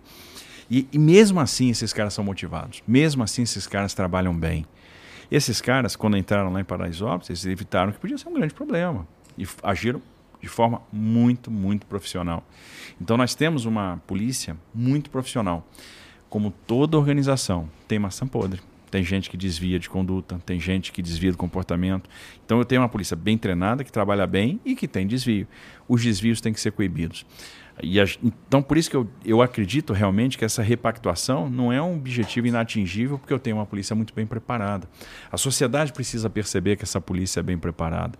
A sociedade precisa ter mais apreço pelo policial que está vestindo farda, que passa pelo mesmo problema. Também eu tenho um policial pardo, eu tenho um policial preto, eu tenho um policial da comunidade, eu tenho um policial que é pobre. E esse cara está vestindo farda para nos defender e faz isso com profissionalismo. E, esse, e, e a gente tem que e, e, esse policial também tem que entender que o irmão dele, né, também não pode ser humilhado, não pode ser, eu não posso é, atribuir, ah, esse cara é suspeito e vou lá uhum. e, e, e, me excedo numa abordagem, por mais estresse às vezes que uma situação tem. Então, isso precisa ser repactuado. Por isso a questão da Câmara é uma questão polêmica, é uma questão difícil. Eu resolvi comprar essa briga de uma forma corajosa, porque eleitoralmente é muito mais fácil dizer o que todo mundo quer que você diga. Mas eu tenho reserva. E eu vou discutir com o pessoal da área de segurança para ver qual é o melhor uso, porque eu quero proteger a sociedade em todas as suas dimensões. Eu não quero o excesso policial, mas eu também não quero o policial em desvantagem em relação ao bandido. Você está dizendo, então, só para ver se eu entendi, você não está dizendo que se, que se eleito tu vai tirar a câmera. Tu está dizendo que vocês vão conversar. É isso. Eu vou dizer, eu estou dizendo que eu vou conversar, que eu vejo riscos no uso da câmera para a segurança pública eu não estou convencido que é o melhor, eu não estou convencido dos resultados. Tá. E eu vou conversar com você. Mas eu também não sou dono da verdade em nada. Uhum. Você veja, como eu falei, 25 Cerveja, anos de infraestrutura. Né? Não, isso aqui é, acho que é um uísque. Tô brincando, velho. 25 anos de infraestrutura. E eu cheguei lá e não conhecia muita coisa. Né? Imagina a área da segurança. Entendi, né? entendi. Cara, mas assim, essa repactuação. É essa a palavra? É, acho que é. Tá. É, que você está propondo, é, qual que é o caminho? É educação? Aí... É o, porque assim, cara, eu, eu não sei como é, que, como é que algo assim pode ser alcançado. Eu, eu acho que é o seguinte, treinamento, valorização profissional. Um profissional motivado, ele vai ser muito mais aderente ao, a, vamos dizer, à orientação do comando a correta orientação, a firmeza na orientação, orientação que vem desde o governador que passa pelo comando geral da Polícia Militar, a capacitação dos profissionais, a formação desses profissionais, para que eles entendam exatamente quais são as regras de engajamento, né? E o policiamento comunitário. Policiamento comunitário é fundamental, que é aquele onde você estabelece uma relação de confiança com a comunidade. Você começa a chamar o cidadão pelo nome, você começa a perceber se tem alguma coisa errada ou não. Você conhece a família. Eu já vi isso antes, mas pro lado negativo.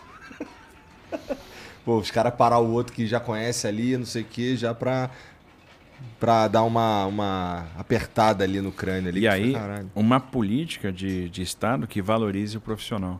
É, me impressiona muito quando você vai lá para fora, por exemplo, o tratamento que os veteranos têm nos Estados Unidos eu preciso dar um tratamento para esses policiais, porque eles são os responsáveis pela segurança pública. Eu acho que o policial enfrenta uma situação de alto risco e muito estresse, tem que ser valorizado, muito valorizado.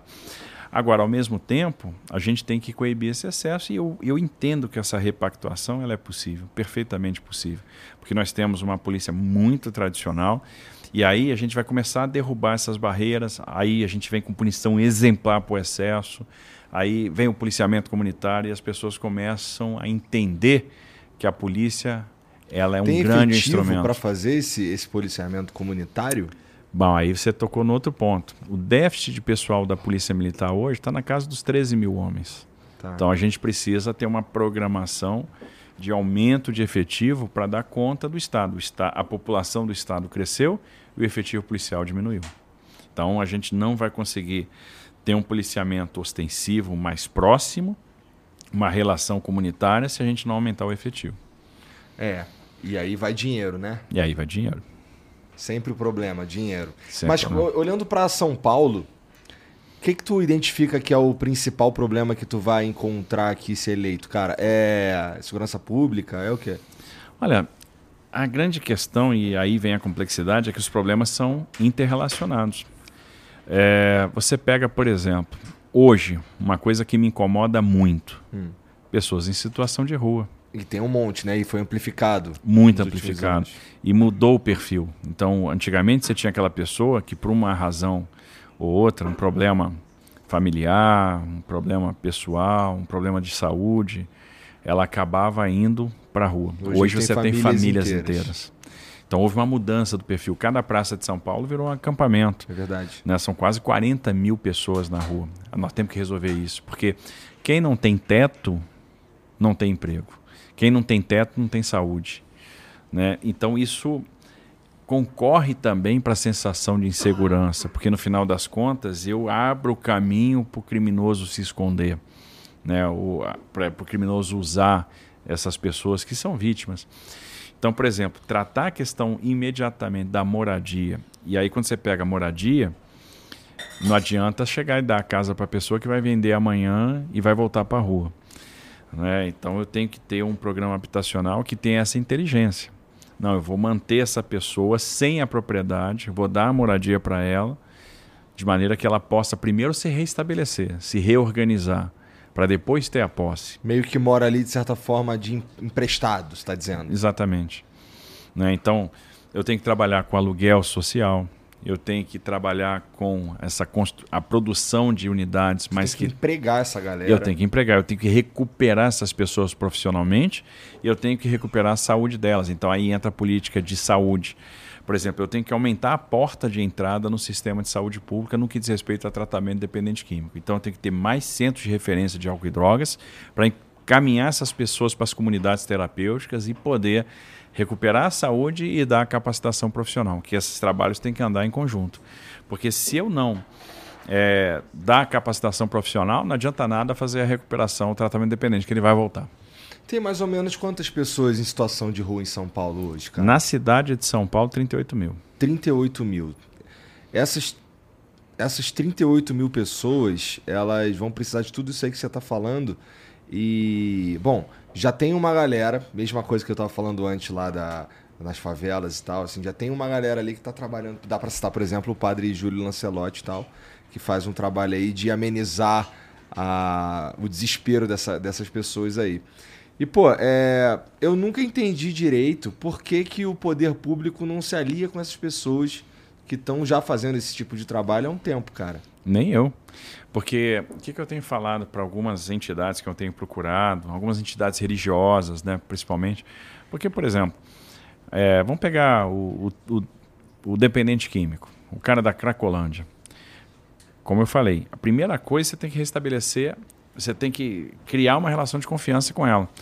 E restabelecer a fé é um caminho. Se eu tenho uma igreja que faz um bom trabalho e tem um resultado, atua numa outra componente, que é a componente da fé, eu tenho que apoiar esse trabalho. Então, trabalhar em conjunto com as organizações sociais, com as organizações da sociedade civil, com o terceiro setor, é muito eficiente. E esses caras fazem isso melhor do que nós. Fazem mesmo. Fazem melhor do que nós. Então, é, eu posso trabalhar com eles, o em Estado aliança pode com eles. amplificar o trabalho deles. Você ganha mais braços. Ora, se eu tenho as ONGs que estão nas comunidades trabalhando e fazendo a diferença, eu quero trabalhar com elas. Se eu tenho várias entidades do terceiro setor trabalhando na área da cultura, eu quero trabalhar com elas. Se eu tenho entidades religiosas que estão recuperando tratamento é, do, é, dependente químico, tem o trabalho do padre Lancelotti, Júlio Lancelotti, que está lá né, lutando, militando. Rodrigo também. É, tem, tem a Cristolândia, Isso. da Igreja Batista. Então, eu vou trabalhar com essa turma. Eu quero trabalhar com essa turma porque traz esse pessoal para o game, traz esse pessoal para o jogo. Isso funciona. A gente não pode ter a arrogância que sozinho você vai resolver tudo. Quanto mais braço, quanto mais capilaridade, quanto mais relação de confiança, melhor. E, e, se a gente conseguir organizar essa atuação e essa atuação for conjunta, muita gente unida, o resultado vai ser muito mais efetivo. Concordo. É, é, a, disse, a, nunca... olha, olha a picaretagem, 21 e 30 o que, que ela está dizendo? Que está na hora de acabar? Não, ela está dizendo que agora, nesse exato momento, o presidente está começando a sabatear, não quer que eu concorra com o presidente, não sou doido para isso. Entendi. Está tá acontecendo a sabatina do presidente lá no, no SBT. E aí, o que, que eu recomendo? Não deixe de me assistir, só liga a televisão também. Gostei, gostei. Tá. É, bom, então, então você me disse que é, o, o, principal problema de São Paulo não é que. É, é, na verdade que todos os problemas estão interligados. Estão interligados. Você né? pega a Cracolândia, para você resolver. Ah, o pessoal fala, ah, não tem jeito, todo mundo. Não, jeito tem. Porque Amsterdã enfrentou isso, passou por isso, resolveu. Frankfurt passou por isso, resolveu. Nova York passou por isso, resolveu. Lisboa passou por isso, resolveu. Não é possível que só São Paulo não vai resolver. Agora, é uma aliança de políticas públicas. Então, você tem o tratamento dependente químico, política pública de saúde, né? comunidade terapêutica, centro de recuperação, centro de referência de álcool e drogas. Né? Então, é uma linha de atuação. Aí você tem a questão da habitação, porque não adianta recuperar e o cara não tem onde morar, não tem para onde ir. Então, você tem que trabalhar a questão da habitação. Então, a política pública de habitação. É, é, é o aumento da oferta de imóveis, né? o aluguel social, a parceria público-privada. Aí você tem a política pública de segurança, para não, não impedir o livre fluxo do tráfico de drogas. Aí você tem a política pública é, de revitalização do centro, porque a revitalização do centro de São Paulo é fundamental. E você vai ser efetivo nesse combate à Cracolândia, no, no, no livre fluxo de drogas, se você revitalizar o centro, para o emprego voltar, para as pessoas voltarem a circular. E aí teve a proposta que a gente fez de criar o centro administrativo da cidade de São Paulo, no Campos Elíseos, na Praça Princesa Isabel. Por quê? Concentrar a estrutura administrativa, porque quando o poder está lá, você desenvolve o senso de urgência, uhum. a percepção de que você está comprometido com o problema. Aí vem a segurança, aí vem o comércio, aí vem o restaurante, aí vem o hotel. Opa, você reocupou. São Paulo perdeu muitos empregos por causa da degradação do centro aquela história da teoria das janelas quebradas, né? Quebra uma janela, ninguém vai lá conserta, daqui a pouco você quebra outra, daqui a pouco você quebra a terceira, daqui a pouco está tudo degradado. Aconteceu isso no centro de São Paulo. Então vamos usar esse espaço que é nobre para ter coisas icônicas, para ter o poder funcionando lá, para concentrar lá, para trazer a segurança, para comprometer o poder público com o centro, para desenvolver o senso de urgência, porque aí o emprego vem, as pessoas voltam e isso vai ser muito interessante para São Paulo. Nós precisamos dessa revitalização. Cara, é, a gente falou para caramba aqui, basicamente, da cidade de São Paulo. Mas o governador tem que lidar com o estado inteiro. E, bom, esse, esse problema que você falou, na verdade, todo, tudo isso que a gente conversou aqui sobre como é, lidar com, que, que, na verdade, que lidar com um problema precisa lidar com um monte de coisa em volta também. É, isso é verdade no resto do estado também? Ou, ou você considera que nas outras, nas outras cidades do estado, assim, as coisas estão mais fáceis de mexer? Não, é, é realidade em todo, em todo o estado, obviamente em, em graus diferentes ou com problemas diferentes. Né? São Paulo é um estado muito rico, mas é um estado que foi ficando ao longo do tempo muito desigual também. Então você pega a realidade do Vale do Paraíba, região metropolitana de São Paulo, Sorocaba, Campinas, Ribeirão Preto é uma. Quando você vai para o Vale do Ribeiro, é outra. Sudoeste do estado é outra. Oeste do estado é outra. Alta Paulista é outra. Lá você no pega... Ministério da Infraestrutura, tu estava já olhando para essas paradas? Já, sabe por quê? Infraestrutura é uma atividade meio. Você não faz infraestrutura por ela, você faz infraestrutura para atender alguma demanda econômica, para atender alguma demanda social. Uhum. Então, por exemplo, quando você projeta que tem que recuperar o ramal ferroviário de Panorama, ligação Panorama-Bauru, é que você enxergou que lá tem carga ferroviável. Quando você projeta a necessidade de recuperar o, a, a, o ramal de Colômbia, ou fazer o contorno ferroviário de Catanduva, ou fazer o contorno ferroviário de Rio Preto, é você está entendendo que aquilo é fundamental para o aumento da velocidade de operação, para a diminuição do, do, do tempo de viagem, para a diminuição do frete. Então, quando você está projetando a infraestrutura, está planejando o que você vai fazer, você está enxergando é, essa dinâmica econômica. Então, é essa questão. É, é, você acaba se debruçando todos os dias. Então, cada área, cada região de São Paulo tem uma necessidade. Você tem hoje um processo de esvaziamento industrial. São Paulo está perdendo a guerra fiscal, deixando, perdendo indústrias por causa da diferença da, da carga tributária. Então é a indústria de calçados de Jaú, de Franca, de Birigui que está indo para Minas, são a, a, indústria de laticínios que está indo embora para Minas, é a processadora de alimento que foi para Paraná, para Santa Catarina, é a indústria automobilística que está saindo do Vale do Paraíba para Goiás, é a Alta Paulista que está perdendo negócio para Mato Grosso do Sul. Então, opa, eu só vou combater a desigualdade regional com incentivo regional. Então, tenho que olhar regio, regionalmente qual é o incentivo e qual é a vocação que eu vou desenvolver em cada área dessa. Pega o Oeste. O Oeste tem uma vocação para o agronegócio.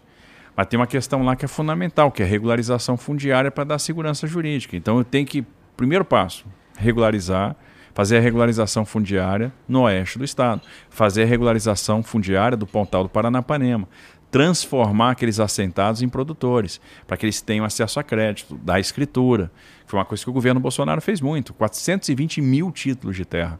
420 mil escrituras. Isso foi mais 420 que. 420 é um número cabalístico. Vai é. lá, continua. Ah, mesmo? Quem entendeu, entendeu. Entendi nada. Mas vai lá, continua. Faço a menor ideia. Bom, mas enfim. Pô, fiquei curioso agora. Mas enfim, 420 mil títulos de propriedade. É mais que foi feito no governo Lula, governo Temer e governo Dilma somados. Então são famílias que ganharam escritura e se você ganha um título de terra, você tem acesso a crédito ou você tem acesso à prosperidade. Então, a falta de segurança jurídica no oeste do estado, na questão fundiária, levou muitos negócios a ir embora. Então, a gente precisa trazer esse negócio de volta. Né? A gente não está conseguindo competir com ICMS de 18%. Se o teu vizinho está cobrando 11%. Dá para mexer nisso? Dá, dá. Até vai, porque... vai dar uma esvaziada nos cofres também. Mais ou menos, porque tem uma questão aqui que é o seguinte: se você diminui carga tributária, você libera muito investimento que está represado. Então você começa a investir em máquina, compra de insumo, ampliação de planta, terceiro turno, você arrecada mais. Então tem um equilíbrio nisso. Por exemplo, uma você medida assim. hoje está desequilibrado? Tá, os negócios estão indo embora, está desequilibrado. Não adianta nada você ficar entesourando dinheiro, mas empobrecendo, porque no longo prazo isso vai voltar, igual o bumerangue. Uhum. Né? Você entesourou agora, arrecadou mais, mas expulsou a empresa, expulsou emprego, expulsou trabalho. Daqui a pouco você vai começar a arrecadar menos. Então você fez caixa para lá na frente encontrar pobreza. Então você tem que ter um equilíbrio. Você não pode ser irresponsável do ponto de vista fiscal, mas você tem que dosar a carga tributária de maneira que você consiga ter negócio. Coisa simples. É, você pode, por exemplo, diferir pagamento de CMS. Hoje você fatura, com 30 dias você está pagando ICMS e às vezes vai receber com 60, com 90. Se você faz o diferimento de pagamento, do ponto de vista fiscal praticamente não tem impacto, porque o governo tem fluxo, aquele dinheiro vai entrar no exercício, mas você deu um alívio financeiro, principalmente para o microempreendedor, para o pequeno empreendedor, uhum. que é gigantesco. Outra coisa, redução de carga tributária na aquisição de bens de capital. Opa, vou arrecadar menos ICMS? Vou, mas vou arrecadar menos ICMS com aquele cara que está fazendo investimento. E que aquele cara vai produzir. É máquina. Tá. É o cara que vai investir, que vai produzir. Então, por exemplo, o cara quer comprar uma máquina para botar na planta dele. Uhum. Ele vai fazer uma ampliação na, na indústria dele, faz uma obra no galpão, vai comprar uma máquina nova. E aí, opa, aqui para essa máquina eu vou reduzir o teu tributo para você poder fazer esse investimento e começar a produzir. Quer dizer, perdi aqui, mas ganhei lá na frente, porque o cara vai produzir mais. Então essa é a lógica que a gente quer botar. Governo Bolsonaro baixou o tributo 600 itens, baixou 35% do IPI e está arrecadando mais, está quebrando recorde de arrecadação. Tirou o imposto do combustível e está arrecadando mais, porque aliviou o setor produtivo esse aumento de arrecadação tem muito a ver com a quantidade de negócio que você criou. Então, se criou muita empresa no Brasil nesse, nesses, nesses últimos anos. Parte, lei da liberdade econômica, e parte é esse alívio tributário. E tem coisa, tem alguma política do atual governo que, que assim, eu, espero que a tua resposta seja assim, um monte, é, que, que dá para continuar tocando?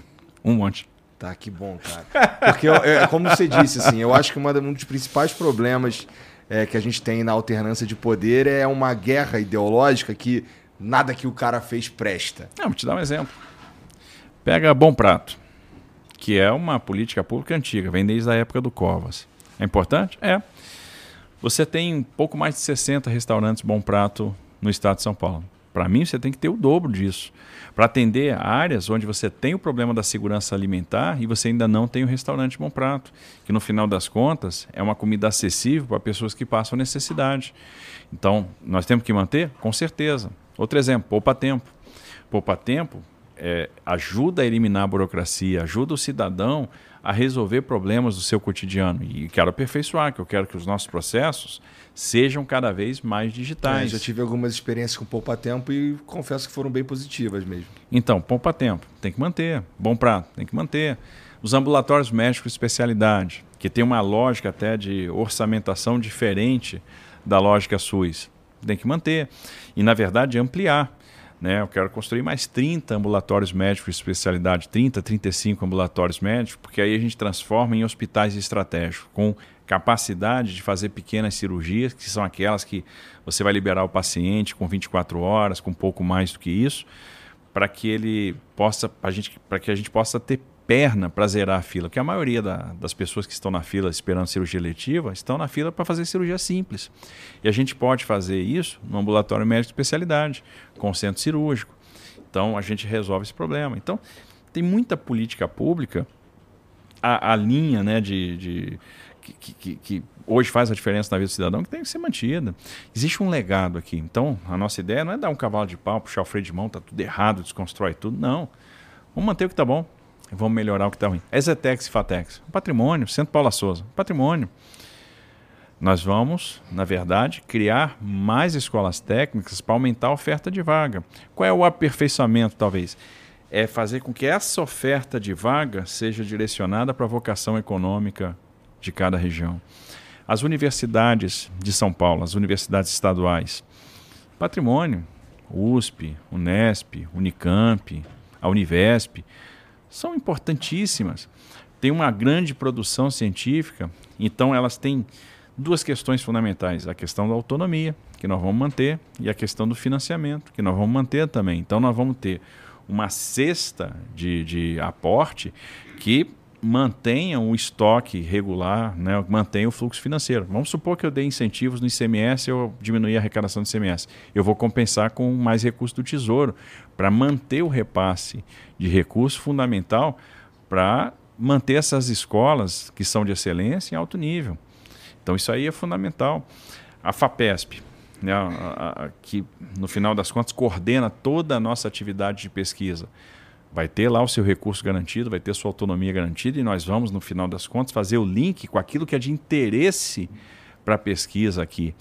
Por exemplo, o desenvolvimento do híbrido, o carro que é movido a etanol e movido também a eletricidade, onde eu vou usar como fonte né, motor é, a, a, a, célula combustível que vai produzir o hidrogênio a partir do etanol. Esse é o caminho da indústria automobilística brasileira e dá um grande é, business para o nosso agronegócio, por causa do ciclo da cana.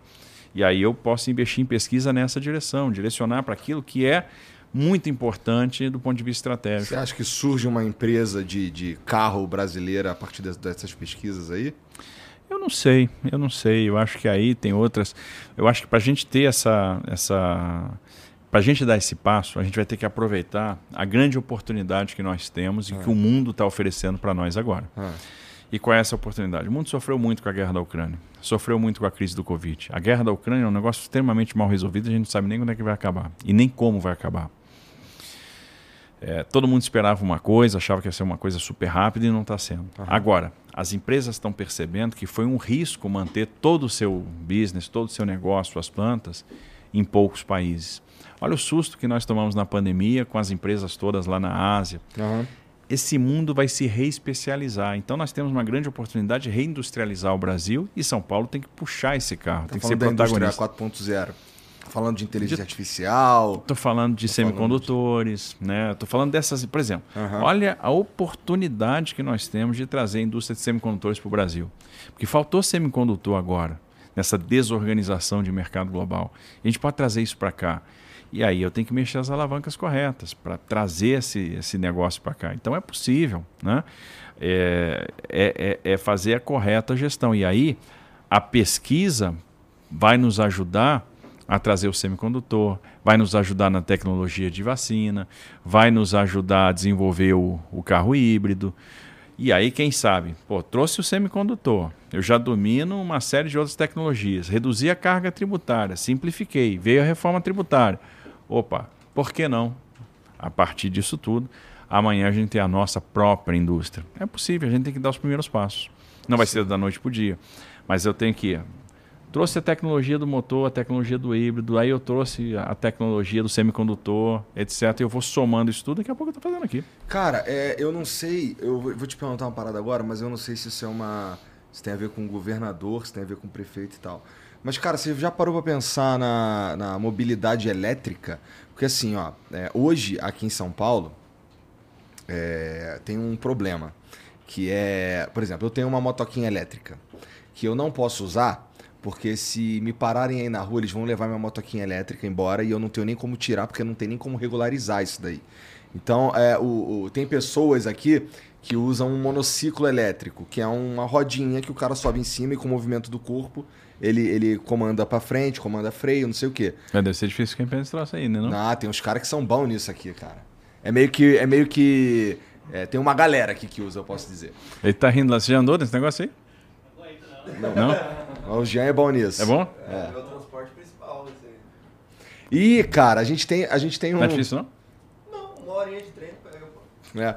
E a gente. E pra a quem gente... tem coordenação motora, pra quem não tem. Assim.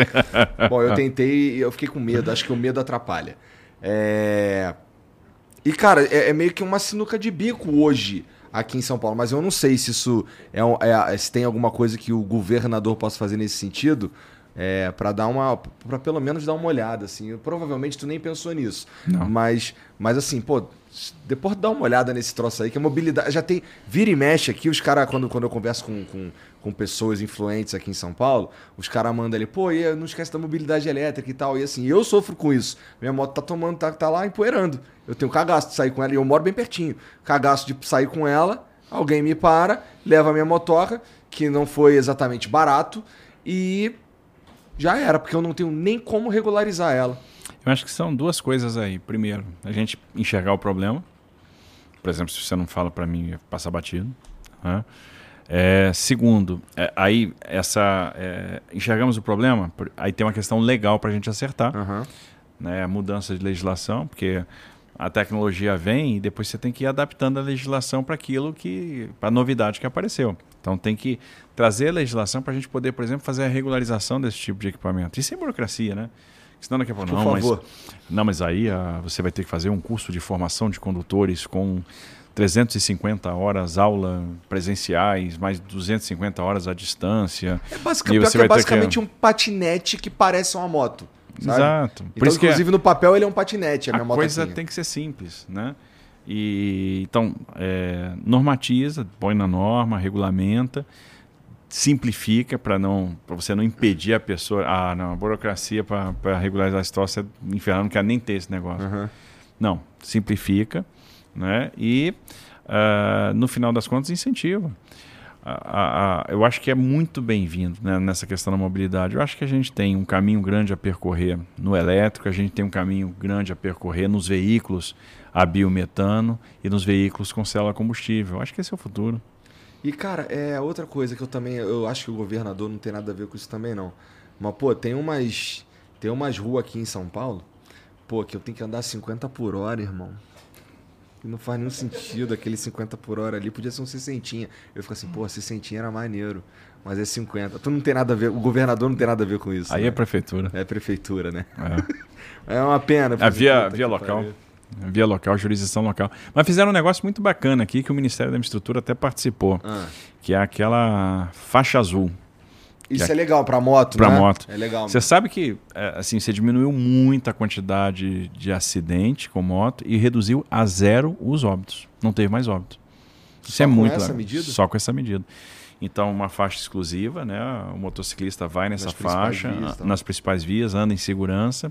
Ela está, inclusive, agora recebeu uma sinalização diferente no período noturno. Está fazendo a maior diferença. Ou seja, uma medida simples, mais efetiva, inteligente, barata, né? Porque é, no final das contas é uma redistribuição de faixas. Então, E vamos lá. Ah, vamos dizer que tu seja eleito aí, cara.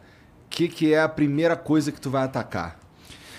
Eu entendo que a primeira coisa que a gente vai atacar é essa questão da moradia, imediatamente, né? É dar uma solução para essas pessoas que estão na rua. A gente precisa resgatá-las, né? E, obviamente, começar a trabalhar na questão da assistência social para dar a oportunidade, para criar realmente essa porta de saída. Agora, é, eu acho muito triste ter tanta gente morando na rua, então a gente precisa atacar isso imediatamente.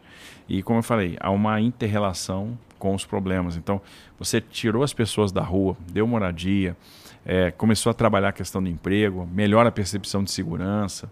É, o, o, criminoso ele fica mais vai ficar mais tímido, não vou, é, ele não vai ter a mesma liberdade para ele atuar. Então acho que essas questões são fundamentais. Tá. Bom, antes da gente ir pras perguntas, deixa eu te perguntar uma parada aqui. Tu já sabe onde tu vota?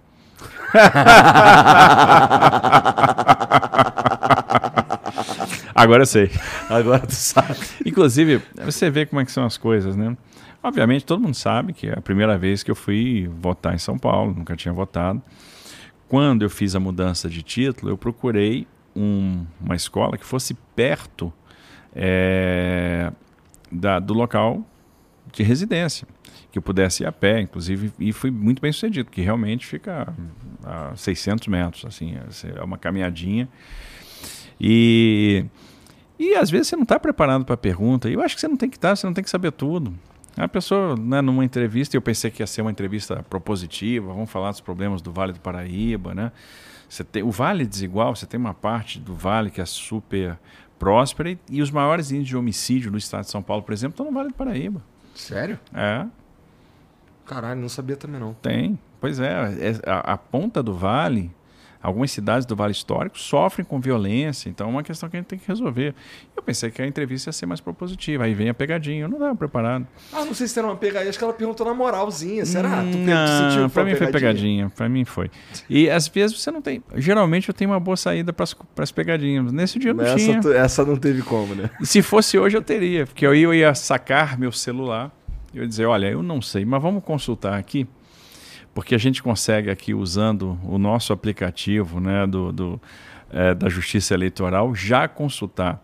Você baixa o seu título de eleitor, inclusive já tem aqui o local de votação. Vamos consultar, porque o Brasil hoje é o sétimo país mais digital do mundo.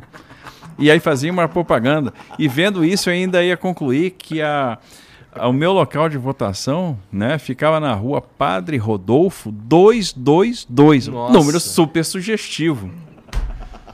Perdi essa. Perdi a, a oportunidade de dar uma causada. Por falar nisso. Dá uma cara, lacrada, não eu lacrei. Uma... Deu mole, podia ter lacrado. mole. É, eu tava. Eu não sei, acho que foi minha esposa que me falou. é, Qual que é o teu número? 10. 10. Esse é um problema. Cara, eu vi que. Eu tava lendo que teve uma galera que tava tentando votar em você em 22. Culpa do astronauta. Não, mas o que, que acontece? É, é- a- a- a- existe uma associação muito. Né, uma, existe um link, um elo muito forte entre a minha candidatura do presidente. Lógico, a gente é muito próximo, né? Sou candidato Bolsonaro aqui. E o presidente é 22. E esse negócio do 22 é muito forte. 22 é Bolsonaro. Aquele negócio, né? Foi nessa foi que o Neymar cantou? É. Tá. Vota, vota aí, confirma 22 é Ó, Bolsonaro. tô esse negócio essa porra não, hein, Jean? Tá. O negócio tá na cabeça de todo mundo aí, né? Vota, vota e confirma, 22, 20, aí Bolsonaro, 22, 22, 22, os caras acham. Várias vezes eu tava na rua, o pessoal, aí tá 6, 22. Aí Eu digo, ih, vai dar problema. É. Vai dar ruim esse negócio. Vai dar problema. E deu mesmo.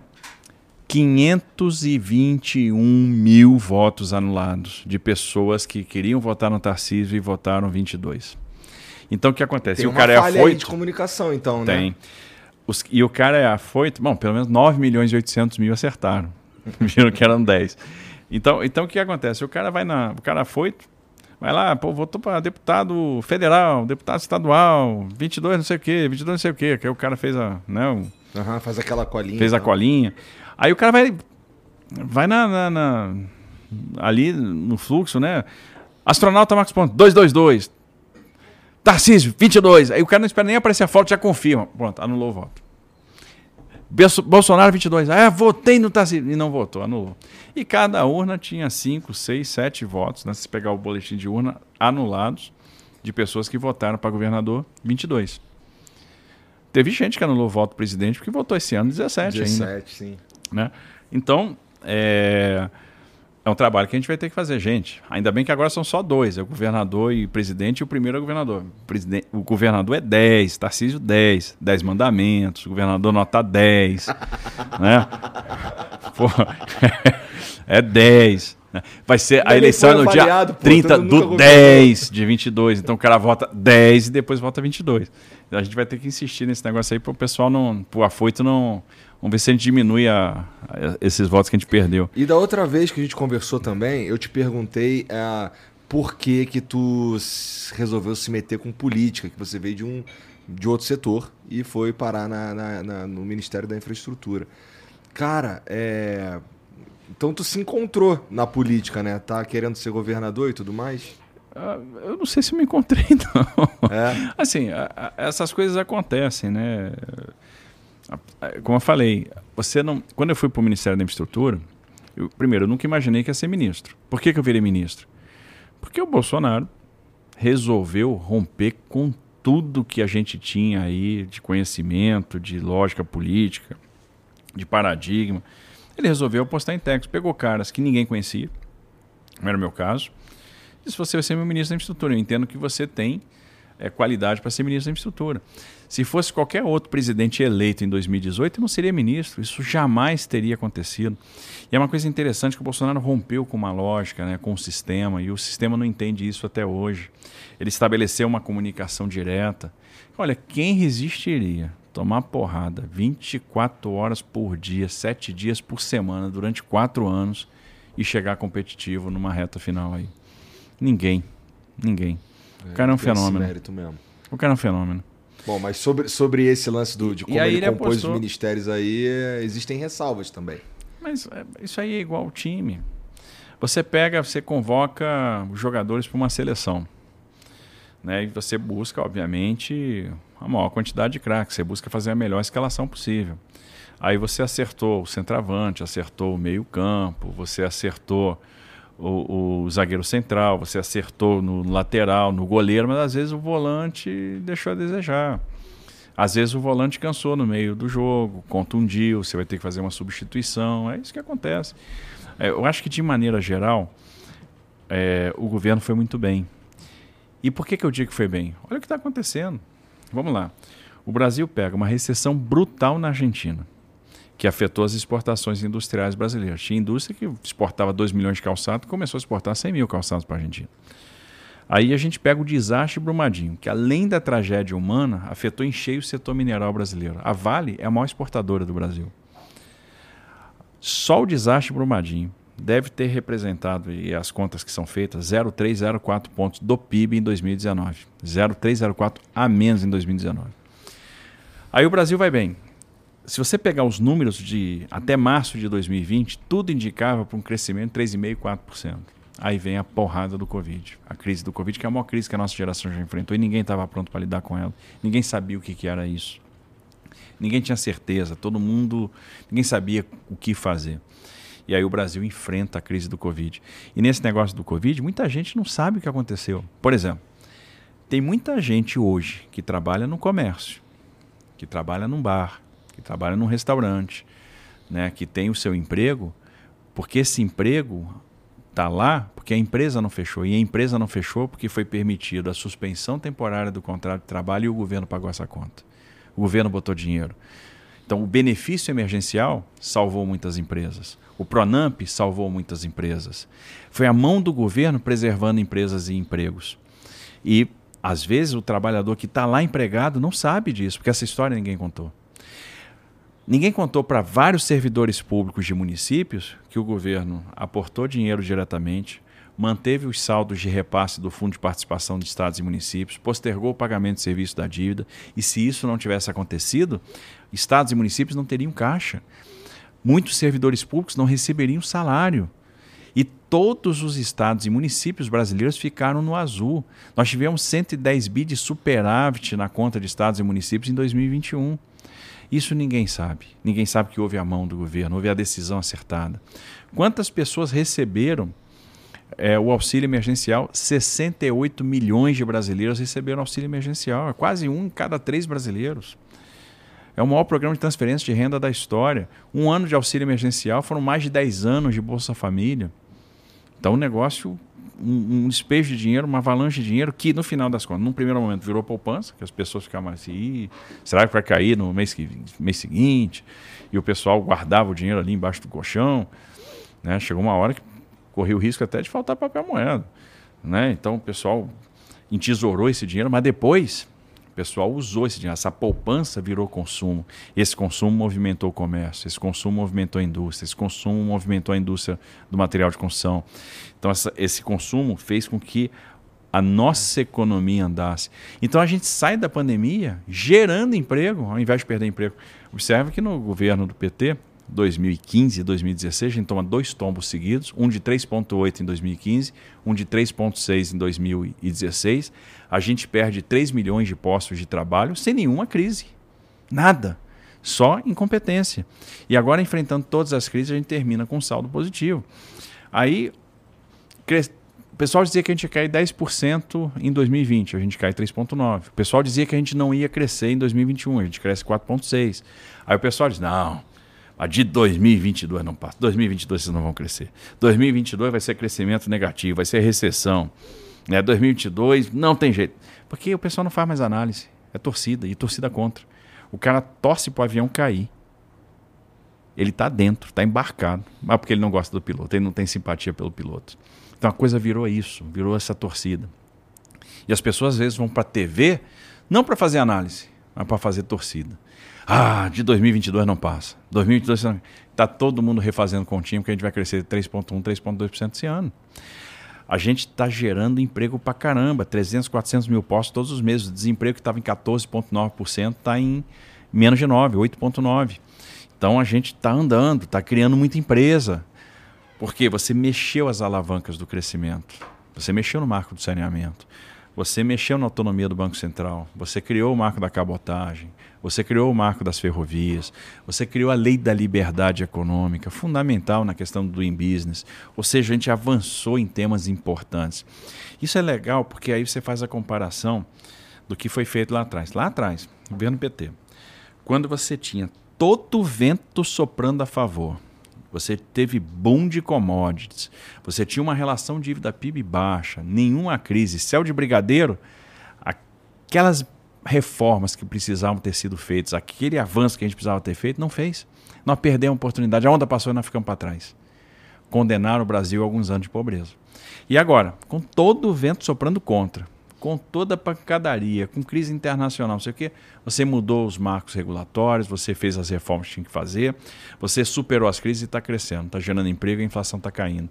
Pô, o Brasil vai terminar esse ano crescendo mais do que a China. Isso é a primeira vez que acontece depois de 42 anos a gente vai crescer mais que os Estados Unidos, vai crescer mais que o Reino Unido, com inflação menor que os Estados Unidos, países da zona do euro e Reino Unido.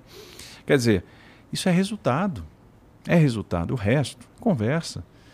E a gente fez 167 leilões de concessão com dois anos de crise de pandemia trouxemos 900 bi de reais de investimento. E esse investimento vai começar a surtir efeito agora, nesses próximos anos. Então, no final das contas, a gente contratualizou nesses anos e a gente vai colher agora. Então, a gente vai ver o Brasil gerando muito emprego, muita oportunidade. Então, o Brasil virou bola da vez. Por quê? Fizemos a coisa correta. E isso ninguém comenta. Né? Ninguém fala, puxa, olha, vocês avançaram mesmo. O Brasil ficou com 30 milhões de brasileiros sem acesso à água potável e 100 milhões de brasileiros sem coleta e tratamento de esgoto. Quando é que isso está sendo resolvido? Primeiro passo, marco de saneamento, governo Bolsonaro. E a gente agora está aí, ó, só no passado, 50 bi de investimento em saneamento contratado. E investir em saneamento é investir na produtividade. Então, tem muita coisa bacana. E ó, é, quando a gente estava falando lá sobre como o, o Bolsonaro compôs o próprio time, como é que o como é que você, se eleito, vai compor o teu time, cara? Do mesmo jeito que o Bolsonaro compôs o dele. É. Técnico. Eu vou olhar capacidade técnica. Porque, primeiro, eu estou focado em resultado. Já tem alguns nomes na cabeça? Já. Eu, eu, eu agora eu tenho que tomar cuidado para falar, porque outro dia eu falei, não, claro, com a maior boa fé do mundo, né? E aí sai a notícia no jornal. É Tarcísio já escolhe secretariado, não sei o quê, e assim, dando aquela, aquela conotação negativa, né? De, de ó, arrogância, de já arrogância, já ganhou. E não é nada disso, a pessoa me pergunta. Porque olha só o que, que a gente sofre. Né? Toda hora é, é uma. Pô, o PT e a imprensa, né? Os caras toda hora me rotulam como é, é, braço da milícia. Eu, miliciano. O Haddad disse que não ia deixar um preposto da milícia cuidar das universidades. Eu, que fiz graduação no Instituto Militar de Engenharia, fiz mestrado no IME, Fui das Forças Armadas por 17 anos, atuei no Haiti, trabalhei em obras no Nordeste, trabalhei em obras no Norte do Brasil, né? concluí pontes, concluí obras que estavam inacabadas. Quer dizer que eu sou o preposto da milícia. E aí eu estava num evento com jovens, falando de emprego, falando de estágio, e o mediador do debate disse assim: Você vai trazer a milícia do Rio para São Paulo? Aí o Afif estava na plateia. O Afif é meu coordenador de plano de governo, 79 anos, uma história com empreendedorismo. E eu disse o seguinte: olha, eu estou dando as dicas de como meu, minha equipe vai ser montada. Quem coordena meu plano de governo é o Guilherme Afif Domingos, que tem uma história com empreendedorismo. É o pai do microempreendedor individual, é o pai do Pronamp, né? é o pai do Simples Nacional. Então, quando eu tenho o AFIF na minha equipe, o que, que eu estou comunicando? Que emprego para mim vai ser uma prioridade. Eu quero gerar muito emprego. Né? E o AFIF está aqui comigo. Eu falei, AFIF, levanta aí. O AFIF, né? Aquele jeitão de vovozinho, que você tem vontade de abraçar, de dar um beijo. O AFIF está sendo um pai para mim. Foi um pai que a vida me deu. Um pai que eu ganhei. Pelo carinho que ele está tendo comigo. Não é só o carinho profissional, não é só a, o treinamento, não é só é, a parte técnica, é, é, a parte emocional, é o acolhimento, é me ajudar a enfrentar uma campanha, né, a, a, suportar os altos e baixos, a suportar a porradaria. Então, um pai, eu ganhei um pai. Aí, pô, sobe aquele velhinho simpático que tem vontade de, de apertar a bochecha, de abraçar. Eu digo, ó, tem cara de miliciano? Aí a moçada riu, né? Tá vendo? É o chefe da milícia. pô, a que ponto a gente chega, pô? um ponto de baixaria que a gente chega, entendeu? Ah, o cara vai trazer... Pô, mas vocês fizeram um debate bastante civilizado, cara. Eu assisti e, foi, foi. e eu senti que teve ali, teve respeito. Teve, teve. Ele é respeitoso, eu também sou. Mas essas coisas não partem... A, a baixaria não parte dele. Parte da equipe lá. Você vê o seguinte... O cara faz propaganda com o presidente, dizendo que o presidente é canibal. Pô, a que ponto a gente chegou? Pelo amor de Deus. E é uma disseminação de mentira, né? E os caras jogam, ah, falam de fake news. Pô, eles são uma usina geradora de fake news. Toda hora, toda hora, toda hora, toda hora. Pô, o cara pega, é, faz uma propaganda eleitoral, pega o cara que chutou a Nossa Senhora Aparecida, chutou a Santa, não sei quantos atrás, eu era garoto eu quando isso aconteceu. Disso, é. E aí faz uma associação, olha as pessoas que o Tarcísio anda. Hein? Não sei nem quem é, pô. Tem que perguntar o nome do cara que chutou a santa, eu não sei. Eu sei que era um cara da Igreja Universal, só isso. É. E aí, pô, eu fui pro Republicanos. Mas isso tem a ver com o cara que. Não tem nada a ver, eu não sei nem quem é. É, se for fazer essas associa associações aí, é dá pra gente levar bem longe. Atrás de mentira, é recorte descontextualizado. Né? É essa turma que vai zelar pela democracia? Ah, não, isso eu não aguento. E cara, tu tava falando, tu falou aí rapidamente, na verdade, o lance das fake news e tal, e pô, me lembrou, é, pra gente dar uma comentada aqui, eu sei que talvez não tenha muito a ver contigo, porque não sei se tá te atingindo tanto assim, mas pô, é, ultimamente, na minha opinião, o TSE tem ido longe demais. Inclusive rolou aí um, uma parada que eu pensei, eu achei que gente, era uma etapa que a gente já tinha vencido que me chamou muita atenção e eu queria ouvir a tua opinião sobre isso, é, especificamente sobre a censura prévia que rolou, que o TSE impediu que o Brasil Paralelo, eu acho, é, veiculasse lá para os assinantes deles um documentário que era um documentário meio que, acho que é Quem Mandou Matar Jair Bolsonaro, uma parada assim, né? É, como é que tu tá enxergando a atuação do TSE nessas eleições, cara? Olha, eu vejo com preocupação. Eu acho que todo brasileiro deveria ver com reserva, porque a liberdade é algo muito caro, muito importante. E eu fico extremamente preocupado é, como as coisas estão sendo conduzidas. Olha, a censura é, é reprovável, não pode. Ah, mas nessa situação excepcional, até a eleição é importante. Peraí, como assim? Olha o que, que a gente está falando, são valores muito importantes que a gente não pode transigir. E me parece que algumas pessoas, inclusive da imprensa, estão começando a acordar. Peraí, está havendo um avanço de sinal aqui. É, eu já vi pessoas, inclusive, que são diametralmente contra o Bolsonaro e que estão juntos nessa opinião. Que, peraí, aí foi muito. Foi muito, foi demais. É. Passamos a fronteira. É história. É, daquela do Cala Boca já morreu. Né? Uma ministra do Supremo, uma vez, né, disse que Cala Boca já morreu. E de repente, até agora mesmo, ela teve uma posição oposta. Então, tem uma certa incoerência naquilo que foi falado por alguns lá atrás e o que está sendo falado hoje. Ora, se falou tanto na questão democracia, e a gente agora pega uma das coisas que são basilares, que é a liberdade de expressão, a liberdade de imprensa, e a gente quer simplesmente coibir, sobre que argumento, sobre que pretexto? A gente tem que ser muito cuidadoso com isso, porque isso é um pilar fundamental. No dia que a gente transigir com a liberdade de opinião, com a liberdade de imprensa, a gente vai entrar num caminho muito perigoso. Mas a gente já está fazendo isso, né? Pois é, e a gente não pode. A gente não pode transigir com isso. Vamos lá, vamos pegar, eu vou dar um exemplo do presidente Bolsonaro. Eu discordo de muita coisa que acontece lá na Jovem Pan. Assim, é, é que foi alvo de censura também recentemente. É, mas isso não quer dizer que eu não quero que eles falem nunca mais, entendeu? Olha, eu acho que, que, porra, assim, realmente a gente está indo. É um caminho muito perigoso que eu acho. Pa parece que as pessoas não percebem que isso vai morder a bunda deles. Eu acho, eu acho. Eu acho que as pessoas cruzaram as fronteiras, né? Porque, por exemplo, você falou, você citou a Jovem Plan. Eu cito um outro paralelo, Globo News. É, a Jovem Pan, pelo menos, eu vejo assim que ela consegue, pelo menos ela traz uma pessoa para dar uma opinião divergente, etc. Você vê outros veículos? Nem isso.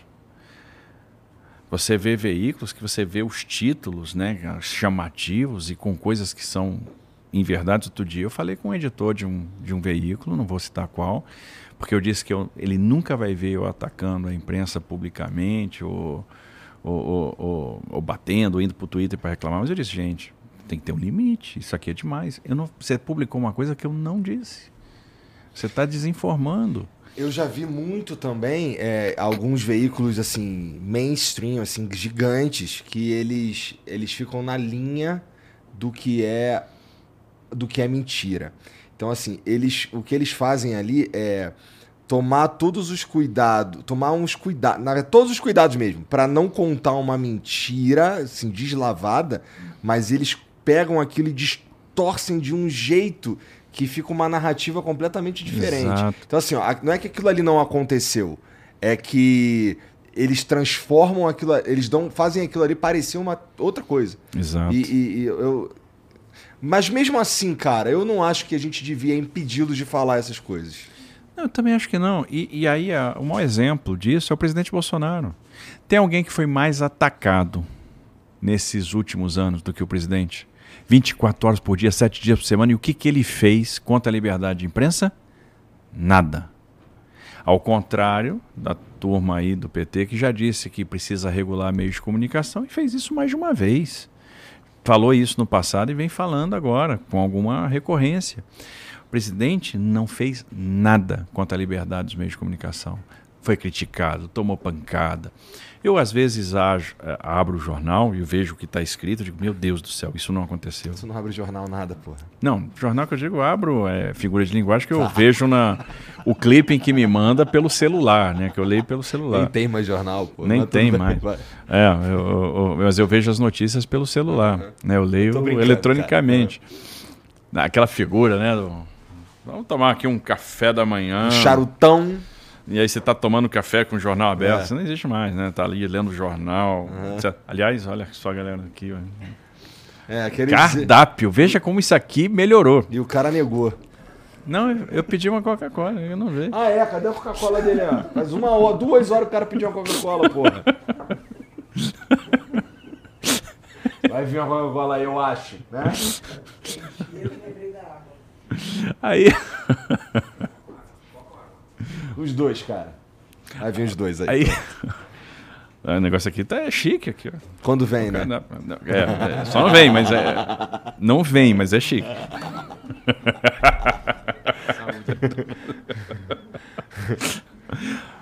então, pô, que eu estava falando? O presidente tomou porrada pra caramba, nunca fez nada contra os meios de comunicação, nem vai fazer. Então, às vezes, eu estou lendo um negócio, eu leio aquelas.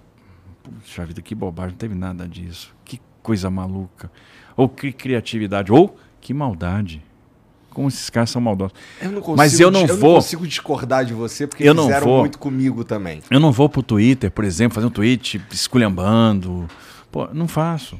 Assim, eu leio, fico extremamente triste às vezes, ou às vezes também com o tempo você vai desenvolvendo a capacidade, já você passa batido, já não dá mais importância. Isso é ruim, porque eu acho que a turma confundiu um pouco as coisas. É, tem uma turma que tem lado, tá claro, e a pessoa começa a esquecer o que é jornalismo e partir para a linha do vira comentarista e vira torcedor.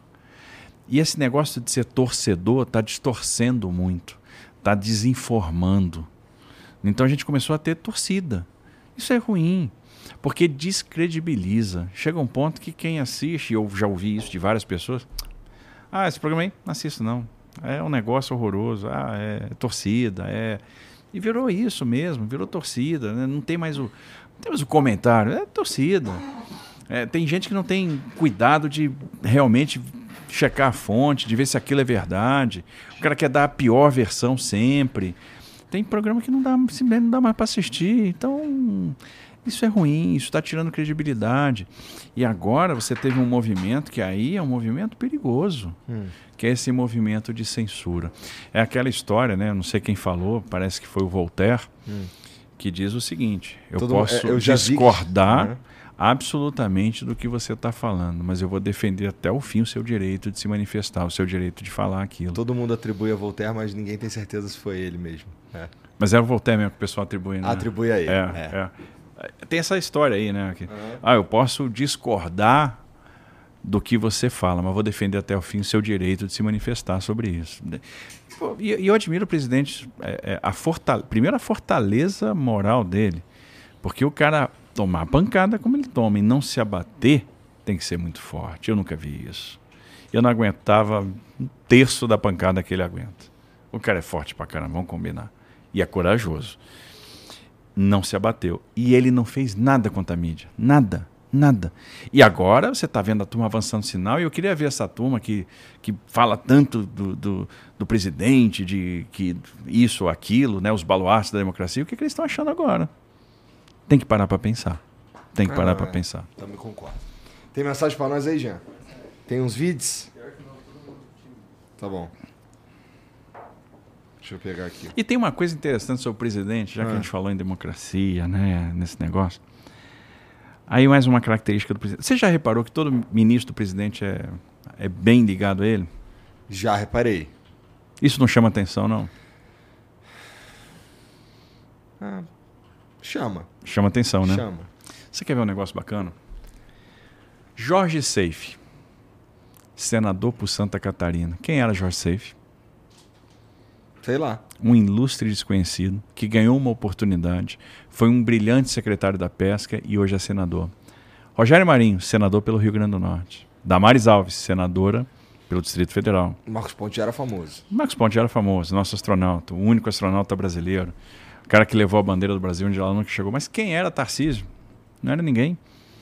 Está no segundo turno do estado de São Paulo e teve quase 10 milhões de votos no primeiro turno. Tereza Cristina, senadora pelo Mato Grosso do Sul. Quantos vitoriosos nas urnas nós tivemos? Sabe uma coisa interessante aí para a gente parar para pensar também. Você tem um presidente que criou lideranças um presidente que sempre atribuiu o sucesso aos outros, aos membros da equipe. Se você resgatar as várias cerimônias que o presidente fez no Palácio do Planalto, ele dizia o seguinte: anúncio de plano safra, não, porque o trabalho da Tereza Cristina, não sei o quê, e tá lá, por exemplo, falando do do Auxílio Brasil, do socorro às pessoas. Não, porque o trabalho do Paulo Guedes, porque o Paulo Guedes fez isso. Aí está falando da transposição do São Francisco. Não, porque graças ao trabalho do Rogério Marinho, porque o Rogério Marinho fez al alguma coisa. Aí você termina uma obra, vai na inauguração. Não, porque o trabalho do Tarcísio. Ele sempre atribuiu o sucesso aos outros. Ele sempre atribuiu o crédito à equipe. É como se ele não tivesse feito nada, porque ele dizia, ah, isso aqui deu certo porque o Tarcísio fez isso. Ele nunca teve medo de atribuir o crédito. E aí ele formou lideranças. E aí eu vou fazer uma comparação. Quem que o Lula formou nesses 40 anos? A esquerda está há 40 anos discutindo o Lula. Não tem mais nada. Não formou ninguém. Ao contrário, asfixiou Heloísa Helena, asfixiou Marina Silva, asfixiou Ciro Gomes. Não deixou ninguém florescer, ninguém aparecer. É só ele. Só ele. E agora, depois de tanto tempo, 40 anos depois, mesmo discurso, superado, antiquado, incapaz de lidar com os problemas de hoje. É por isso que a turma que trabalhou com Bolsonaro tem admiração por ele. Ele foi um grande anteparo, um grande escudo. Ele trazia a porrada toda para ele e deixava você trabalhar. E o sucesso ele dava para você, ele atribuía a você. Eu tenho um orgulho enorme de ter trabalhado com esse cara. É um cara diferente de tudo que eu já tinha visto na minha vida em Brasília, de tudo que eu já tinha visto na política. É por isso que a história da ciência política ainda vai estudar muito Jair Messias Bolsonaro. E é por isso que ele consegue arrastar multidões, é por isso que ele tem o carisma que tem, é por isso que ele suportou tanta barra pesada. É um cara diferente. Cara, eu esqueci de te perguntar sobre é, umas privatizações. Dá pra fazer umas privatizações aqui em São Paulo. E eu queria saber o que, que tu pensa nesse sentido, assim. É, Sabesp, por exemplo. Primeira pergunta, logo Sabesp. E há uma confusão, né? Olha como é que as coisas são. Vai já que a gente está falando em fake news. Ontem, foi ontem, né? Ou foi hoje? Não, foi ontem. Ontem eu estava, fui na sabatina do, do SPTV e logo depois teve uma entrevista no G1. E aí a jornalista me pergunta assim: Você vai privatizar a Sabesp, mas a conta de água vai aumentar. E eu perguntei: Quem disse que a conta de água vai aumentar? Então, qual é a minha resposta para a Sabesp? O que, que a gente vai fazer com a Sabesp? Eu vou estudar a privatização da Sabesp? Vou. Vou tocar a privatização da Sabesp? Vou, se for melhor para o cidadão. Se a tarifa for baixar. Se a gente conseguir trazer investimento, se tiver essa combinação, eu trouxe investimento, eu consegui universalizar o serviço de saneamento mais rápido e a tarifa baixou. Agora o pessoal vai dizer: não, se privatizar, a tarifa vai elevar. Então, como é que a gente privatizou a Eletrobras e a tarifa de energia caiu? Tudo é modelo.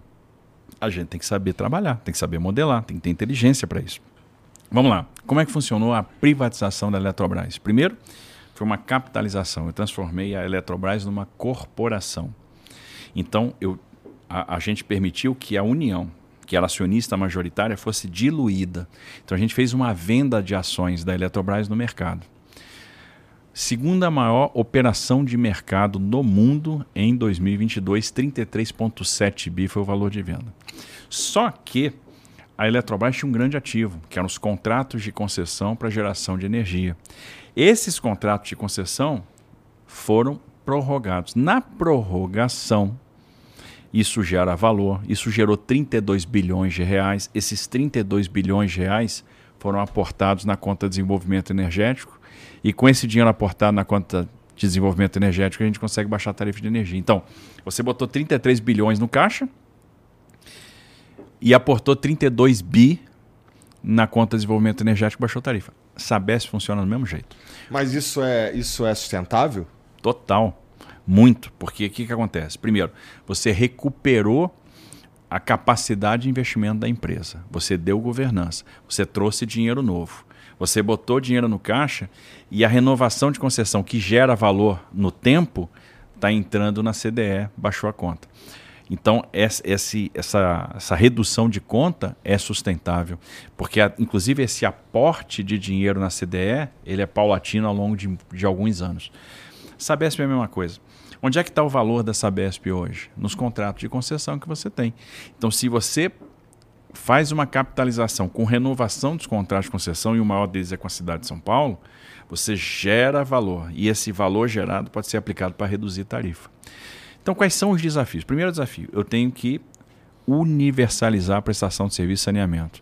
Eu tenho que cuidar daquelas pessoas que não têm ligação de água e esgoto. Eu tenho que diminuir a, a mancha de poluição do Tietê. Eu tenho que despoluir o Tietê, despoluir o Pinheiros.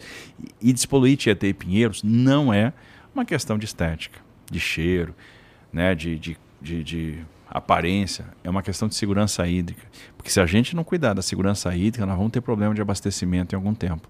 E não vamos esquecer da quantidade de pessoas que vivem aqui é, na região metropolitana de São Paulo. Não vamos esquecer que falta água em várias cidades no interior. A falta d'água é um fantasma. E a gente tem que começar a se preparar para impedir que nós tenhamos um problema com isso. Então, primeiro, eu tenho que despoluir Tietê e Pinheiros. Para despoluir Tietê e Pinheiros, eu tenho que fazer mais ligações né, de, de esgoto, de coleta de esgoto, mais rede coletora, mais rede interceptadora, mais estações de tratamento. Então, eu tenho que ter capacidade de investir. Eu tenho que trazer dinheiro novo. Eu tenho que aumentar a eficiência. Outro desafio, eu tenho que diminuir a quantidade de perda de água. E como é que eu vou diminuir a quantidade de perda de água? Com sensorização da rede, com o uso de tecnologia. Eu tenho que avançar é, numa questão que hoje São Paulo é muito discreto, e principalmente em relação a outros países do mundo. É reuso de água. Porque se eu aumento a sensorização, diminui a perda, aumentei o reuso, opa, aí eu vou garantir mais disponibilidade hídrica. Ou seja, vai ter mais água chegando na torneira. Porque quando não tem, o sistema cantareira baixou, a Sabesp vai lá e baixa a pressão no fim do dia, vai chegar em determinadas regiões aqui da cidade de São Paulo, final da noite, vai faltar água na torneira. Chegar em Santana, não vai ter água em Santana à noite. Então a gente precisa. Ah, à noite não tem água na minha casa. Olha aí, tá vendo? É o que eu estou falando. Então o que, que a gente precisa fazer? Aumentar reuso, diminuir perda, investir na recuperação das nascentes e despoluir os mananciais. Para fazer isso, tem que ter investimento. Da onde você pode trazer o investimento? Da iniciativa privada. Por isso, a privatização é uma alternativa. E a gente vai fazer se a gente estiver convencido que é o melhor para o cidadão. Sem nenhum interesse corporativo, nada. A gente tem que ver se a água vai chegar na casa do cidadão, se a gente, se ele vai ter coleta e tratamento de esgoto, porque quem não tem esgoto não tem saúde, e se a gente vai baixar a conta. E dá para baixar a conta? Dá, usando os contratos de concessão para baixar a conta, porque esse foi o modelo Eletrobras que funcionou e Sabesp é muito parecido. Se a gente notar que não é esse o caminho, e que a gente vai aumentar a eficiência da empresa na via pública, ótimo, nós vamos trabalhar na via pública.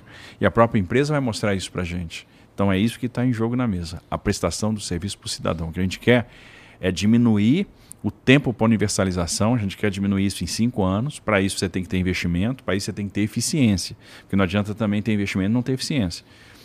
Então, se a gente conseguir uma equação que aumente investimento, universalize mais rápido, e diminua a tarifa, a gente privatiza. Se a gente não conseguir essa equação, se o caminho da via pública for o caminho do aumento da eficiência, da universalização de serviço e da redução de tarifa, a gente mantém ela pública. Não, não tem é dogma. privatizar por privatizar. Não é porque... é privatizar por privatizar. É para ter resultado, é para ter o melhor modelo, a melhor prestação de serviço e ter a tarifa justa. É isso que a gente quer. Tá. Ó, o Paulo Davi mandou aqui, ó. Salve, salve família. Boa noite, Tarcísio e Igor. Tarcísio, antes de assumir o estado de São Paulo, pelo amor de Deus, dá uma canetada para poder duplicar entre Catalão e Goiânia. Para quem não fica, minha pica. agora já era, né? Tu já saiu fora, pô. Não, agora vamos dirigir essa, esse questionamento para Marcelo Sampaio. Mas vamos lá, é, é, a gente está trabalhando aí a, ah, nessa rodovia, a gente tem uma questão de concessão que precisa ser resolvida. Essa concessão já está sendo trabalhada e nessa nova concessão vai ter essa duplicação prevista. Tá. Já está ah. já tá em estudo do Ministério, tá? Já te digo que isso aí já está é, em vias de solução. Tá. O Zé Guilherme mandou aqui, ó. O que será feito para combater a censura? A gente falou um pouco sobre censura aqui. Eu não sei que tipo de, de, de ação um governador pode tomar nesse sentido? Eu acho que o que a gente pode fazer para combater é o que nós estamos fazendo aqui nesse momento. A gente está discutindo o que está acontecendo e está percebendo, puxa vida, nós estamos indo num caminho ruim. E a gente está vendo que muitos brasileiros estão achando a mesma coisa. Inclusive, tem gente que não estava se manifestando politicamente que disse: não, isso aqui eu não quero, não. Peraí, essa turma que diz que está defendendo a democracia é a turma que está censurando? Os baluartes da democracia são os mesmos que estão usando a caneta para coibir a liberdade de expressão? Eu não topo isso, não. Então, tem muita gente que começou a se manifestar. é, a se posicionar nas redes sociais. Começou a ficar feio. Começou a ficar feio.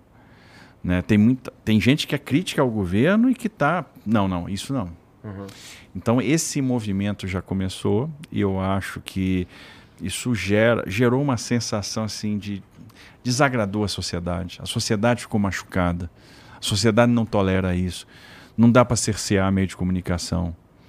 Não dá, ah, esse meio está favorecendo, então vamos aqui censurar. Espera aí que tem um outro aqui que está fazendo a mesma coisa e você não está fazendo nada. E censurar os dois está errado. É, com certeza. Porque aí, no final das contas, quem tem que decidir o que vai assistir é o, é o consumidor, é o cliente, é o usuário, é o telespectador. Ele que vai ver que informação que eu vou consumir. E de repente eu não vou consumir informação nenhuma e eu vou usar as plataformas de streaming, eu vou usar é, as redes sociais, eu vou, eu vou buscar outras formas de. Que, que outra coisa também, que se você perder totalmente a credibilidade, vai chegar uma hora que você vai ficar fora do jogo, porque a informação cada vez chega com mais velocidade, por mais veículos, por mais meios. Então, eu acho que muita gente vai ter que se reinventar. E o que a gente percebeu é que a sociedade ficou machucada e a sociedade não tolera a censura. É um, a liberdade de expressão é um bem muito caro e a gente não está afim de perder. A gente está lutando muito por liberdade, esse é um valor muito importante. Eu posso não concordar com o que falam, mas eu não vou atacar a liberdade. A gente, frequentemente, quando eu virei eu, eu não era atacado pela imprensa, quando eu virei candidato, comecei a ser. O tempo todo. E de uma forma, às vezes, que você lê, o que te dá é tristeza mas eu não vou atacar a liberdade de expressão, a liberdade de eles falarem o que quiserem. Então, isso é muito, cara. E quem fala em regular mídia é uma turma que está aí do outro lado e que se diz defensora da democracia. Não prospera na nossa sociedade, nossa sociedade não quer isso. O Juliano Gomes diz aqui, ó. Salve, salve família, Igor e Tarcísio. O momento que estamos vivendo é grande para a direita, deputados, senadores e governadores. Você tentou relatar, reatar, imagino, laços com outros movimentos, tipo o MBL? É, e dois, você é mais pragmático que o presidente. Me lembra o governador da Flórida, Ron DeSantis. E três, e a hidrovia Tietê-Paraná? Sucesso para vocês. Bom, valeu. Vamos falar da hidrovia primeiro. Tá. É, a hidrovia é um patrimônio que nós temos e a gente utiliza só 20% da capacidade dela. Algumas intervenções simples, como o derrocamento do Pedral de Nova Havaiandava, vão fazer com que a gente utilize essa hidrovia mais tempo, principalmente nos períodos de estiagem. Então a gente vai aumentar muito é, a capacidade de utilização dela. O que, que acontece? Por exemplo, eu tenho um pedral e naqueles períodos de estiagem, quando eu tenho que reservar água para geração de energia, eu acabo diminuindo muito a cota para navegação. Então, se eu faço o derrocamento, eu consigo manter essa cota liberada por mais tempo, eu mantenho que a navegação. por ali majoritariamente? majoritariamente? Agronegócio. Agronegócio. Agronegócio. Tá. É, carga do agro, são grãos, né, basicamente. Né, nós temos açúcar, então, é uma hidrovia importante do ponto de vista econômico, que se integra com outros modos de transporte e a gente pode usá-la muito mais. Então, esse derrocamento é fundamental. É uma intervenção relativamente barata, né, do ponto de vista de obras de infraestrutura. É, e que, que, que tem é relativamente barato? 300 milhões de reais é o custo do investimento. Tá. E, e, obviamente, tem um, um poder de, de é, proporcionar aí movimentação de carga muito grande. Então, acho que é um investimento que a gente é, precisa fazer. A gente tem um momento realmente interessante para a direita e eu acho que foi uma lição para todo mundo, né? Porque é, a gente via também determinados veículos tentando impor uma pauta progressista, uma pauta progressista goela abaixo. O que a sociedade mostrou nessa eleição é que ela é muito conservadora. Né? Então, e a gente tem que respeitar essa parcela da sociedade que é conservadora né, essa parcela da sociedade que é mais à direita. E mostra o seguinte: é, Lula eleito presidente, ele vai ter muita dificuldade de governar, porque ele não tem os instrumentos que ele tinha lá atrás. Não, ele não vai conseguir usar um mensalão de novo, né? Porque, pelo amor de Deus, né? espero que, ele, apesar de eles nunca terem feito meia culpa, que eles tenham aprendido alguma coisa. Vai usar orçamento secreto, hein? É, é engraçado. Você foi bom você ter falado do negócio de orçamento secreto. Por que, que orçamento é secreto? Todo mundo fala nesse negócio, o orçamento é secreto, orçamento é secreto, o orçamento secreto virou um negócio, ah, o orçamento secreto. O que é orçamento secreto? Por que, ele é secreto? Por que, ele é secreto? Ele não é secreto. Sabe por quê? ele é deliberado no Congresso, ele tem lá, tem as ações, tem os programas de governo, ação, programa de governo, tem lá o município que vai ser beneficiado, tem lá o valor da dotação, tá tudo, tá publicado, etc. Então, o orçamento secreto, na verdade, é a emenda de relator. Essa emenda de relator foi criada por quem? Pelo parlamento. O presidente vetou e o parlamento derrubou o veto. Com voto de quem? Do PT. O PT votou pela derrubada do veto. Então, os votos do PT foram importantes para a derrubada do veto do presidente. Bom, aí você tem lá esse orçamento que ganhou o nome, o apelido de orçamento secreto. Mas como que ele é secreto? Porque eu tenho, se eu tenho a ação, tenho o programa, tenho o destino, tenho o, o valor da dotação, tenho tudo. É porque você não sabia, não, você não tinha um controle de quem era o parlamentar que provocava o relator para colocar aquela ação no orçamento. Tá. E hoje você já tem. Então hoje você já tem publicizado quem é o parlamentar que é o autor da demanda, porque o que acontecia na primeira, na primeira edição é que você não tinha o autor da demanda. Agora você também já tem. Então, então o orçamento secreto não é mais secreto. Não é mais secreto, esse negócio de orçamento secreto não existe mais. Não existe. É, esse, esse negócio de emenda do relator, na minha opinião, é algo que está com dias contados. E eu explico. O que, que acontece? Esse orçamento trouxe um protagonismo muito grande para meia dúzia de líderes dentro do Congresso, que acabava. Por que, que antigamente você não tinha essa atribuição? Você não sabia quem era o parlamentar que estava designando o recurso. Porque algumas lideranças concentravam o recurso todo para si e davam para os seus. É, para seus é, é, aliados. Então, dentro dessa dinâmica do parlamento. E aí, para não chamar a atenção que um parlamentar está ganhando 500, o outro está levando 30, não se publicizava. Agora não, é obrigado a publicizar. Então, quem é o autor da demanda, quem está sendo atendido pelo relator. E por que, que eu acho que isso não se sustenta? Não vai prosperar? Pelo seguinte: o que, que aconteceu? Você passou uma fatia muito grande do orçamento discricionário para o parlamento. Então você comprimiu muito o espaço de realização de despesa discricionária nos ministérios. Hum. Então, para o parlamentar que muitas vezes não consegue ser contemplado no parlamento, com a emenda de relator, quer dizer, ele não é contemplado no parlamento. Quando ele vai no ministério, ele também não é contemplado porque o ministério não tem mais dinheiro, porque o dinheiro ficou no parlamento. Os caras vão ficar putos. Eles vão ficar sem nada, nem de um lado nem de outro. Então todo mundo está percebendo, opa, acho que a gente aqui tomou um caminho que não é bom.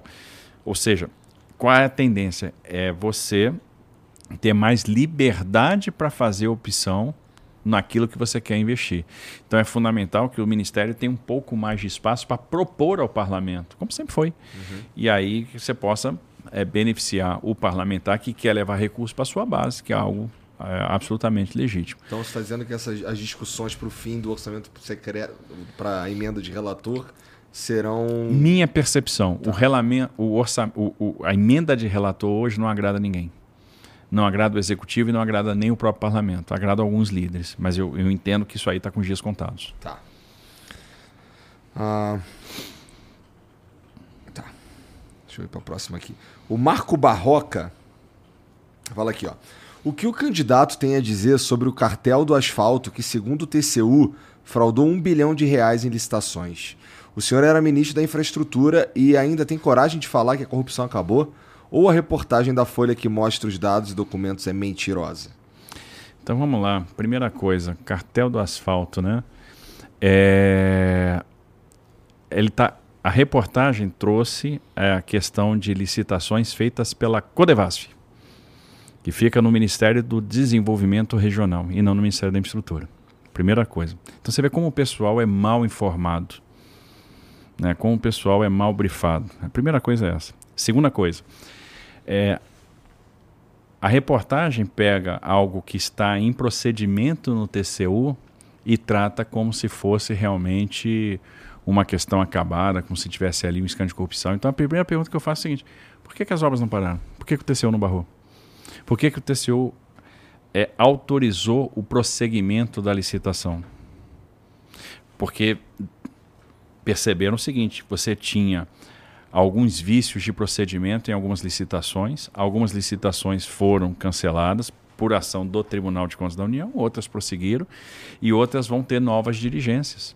Então é algo que está sendo investigado e pode ter certeza, diferentemente do que aconteceu aí para trás, a investigação vai chegar ao seu fim e vai chegar à punição de responsável, porque aqui não se tolera corrupção.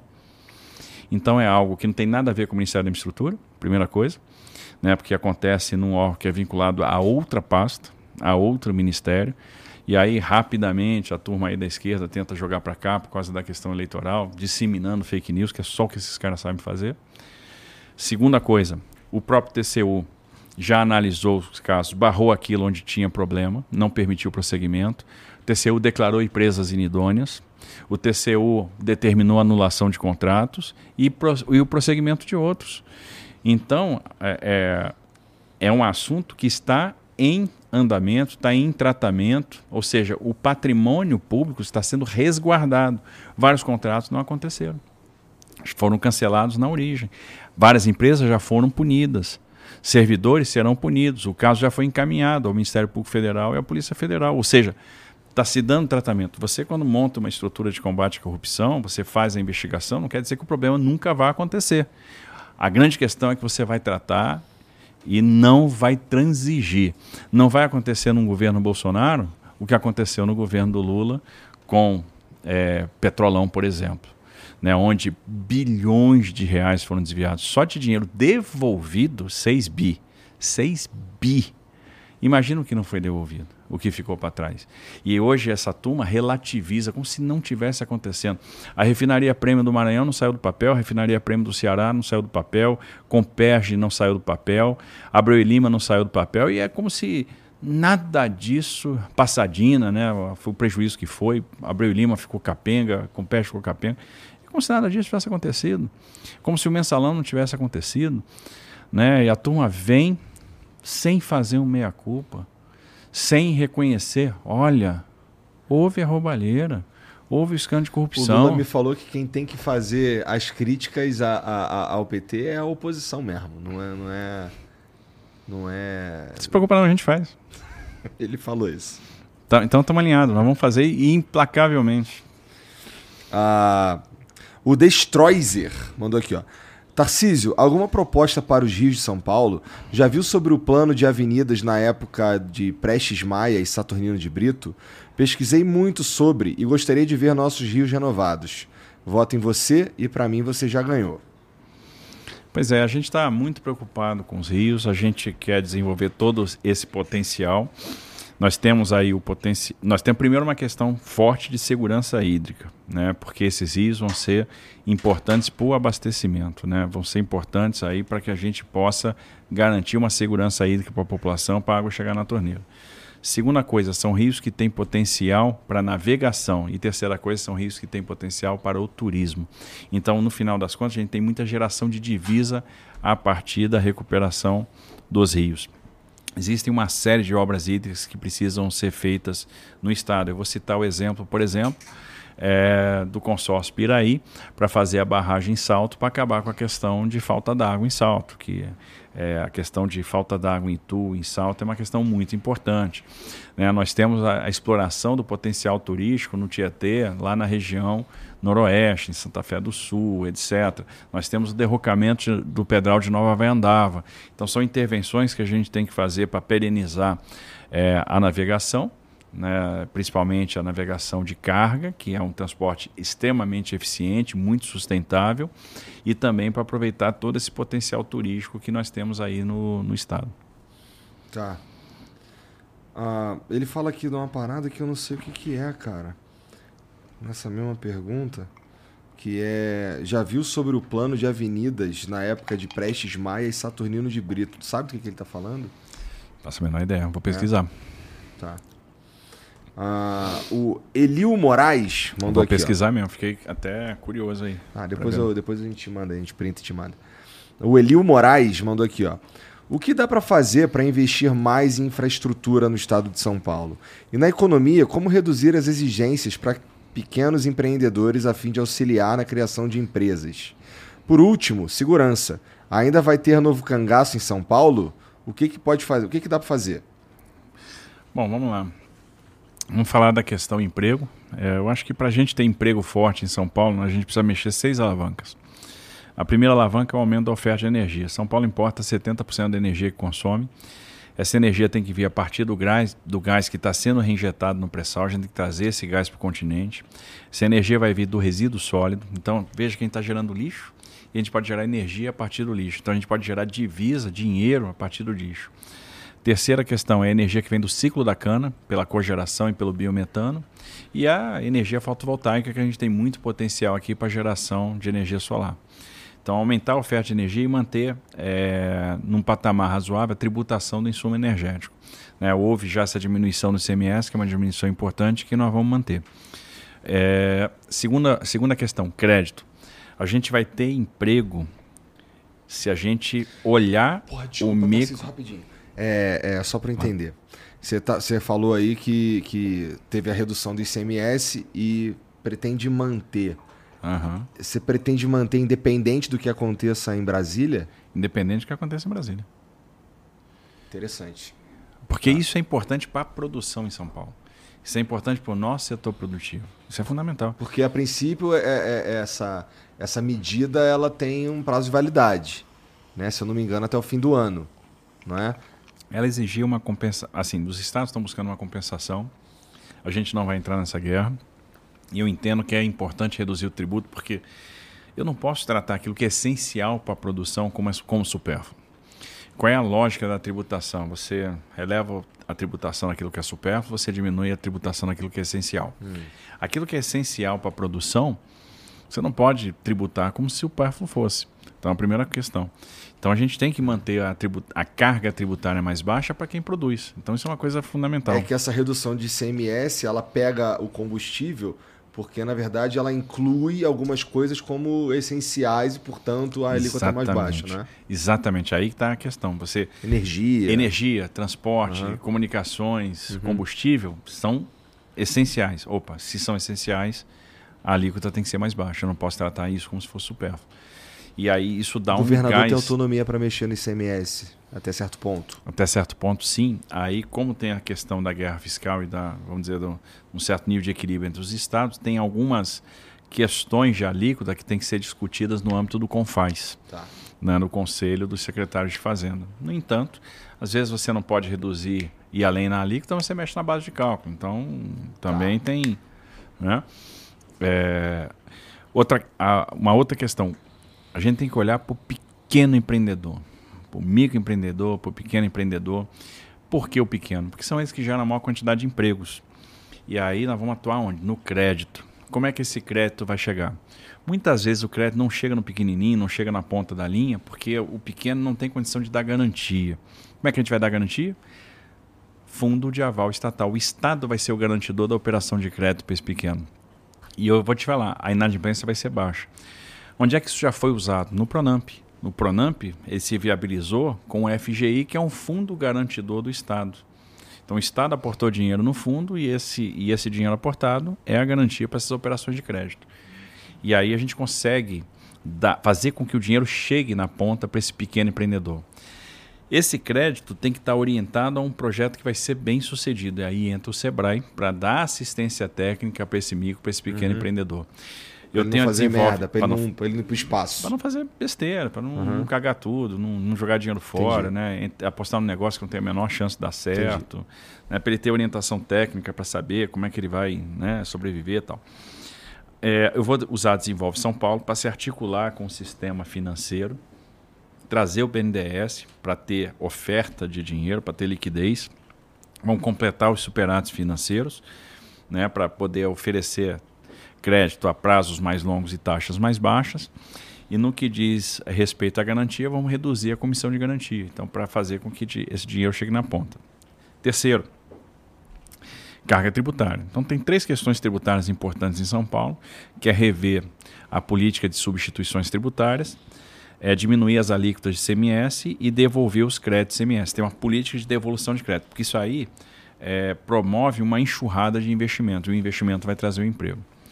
A quarta questão é investimento pesado em infraestrutura. E aí tem a ver com a primeira pergunta, né? Como é que a gente vai alavancar infraestrutura uhum. no Estado? Trazendo capital privado. Onde é que o capital privado pode e deve chegar? Por exemplo, no transporte ferroviário. Nós temos aí um potencial muito grande para fazer ferrovia no estado de São Paulo, que é um estado, por essência, ferroviário. A, a, a conquista do oeste do estado, assim como foi lá nos Estados Unidos, foi aqui também, se deu na margem das linhas dos trens. Então você tinha Mogiana, você tinha Sorocabana, você tinha Noroeste do Brasil. Isso é uma obra longa, não é? De longa duração. Sim. Sim, mas você tem que começar. Vai ter que desapropriar umas paradas. Hum, tem muita coisa desapropriada, tem muita faixa de domínio de ferrovias antigas que está é. lá, que está à disposição. Você precisa repotencializar a linha, botar para andar, fazer estudo de demanda, criar linha nova, obviamente, onde precisa. Ferrovia. Mas você tem muito potencial ferroviário e o potencial não é utilizado. Então o que você tem que fazer em São Paulo? Duplicar trecho de Tirapina para Santos, fazer o ramal ferroviário de o, o, contorno ferroviário de Catanduva, o contorno de Rio Preto, a recuperação do ramal de Colômbia, do ramal de Panorama, acabar com o conflito ferrovia de carga versus ferrovia de passageiros que vem aqui, começa em Perus e vai até Manuel Feio, né? Então, vai até onde? Manuel Feio. Feio? É. Pô, coitado. É. Ah, coitado nada, eu sou feio também, pô. tá bom, vai, desculpa. Concordou, né? De, depois passa na RH, tá certo? Ai, meu Deus. Mas aí você tem. E, e outra coisa, investir nos, no, nos trens intercidades, no trem, na ligação Campinas-São Paulo, na ligação é, São José dos Campos, São Paulo, Sorocaba, São Paulo e São Paulo Santos. Primeiro trem intercidades que a gente tem que fazer, Campinas-São Paulo, que é o que está mais adiantado e dá para fazer, vai ter é, investidor, né? tem demanda, tem faixa de domínio que está liberada, ou seja, o custo do investimento cai. É, então tem tudo para viabilizar. Não é o trem de alta velocidade, mas é um trem de média velocidade. Uhum. Você fazer uma ligação de Campinas para São Paulo a 120 km por hora é muito bom. Né? A pessoa vai trabalhar em São Paulo, vai dormir em Campinas, sem sombra de dúvida, tranquilamente, vai de, de trem de casa para o trabalho todo dia. A expansão. Esse, esse, daí, esse não é o de alta velocidade. Não, é um de média velocidade. Alta velocidade é o quê? Aí a gente está falando de 300 km por hora. A gente aqui está raciocinando em trazer trens que, que operem a 120, 160 km por hora. Até pela, pelo nível de conurbação que a gente tem na cidade, é, tempo de frenagem, aceleração, desaceleração, talvez. Parece esses, mais adequado. Esses trens vão ser mais adequados.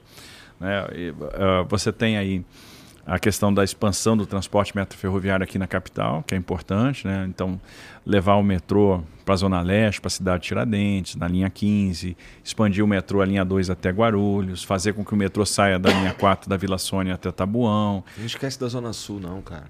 Sul pra caralho, eu tô falando. Não esquece de ir lá, não, pô. Não, vamos, vamos olhar com carinho. Tá. Vamos olhar com carinho.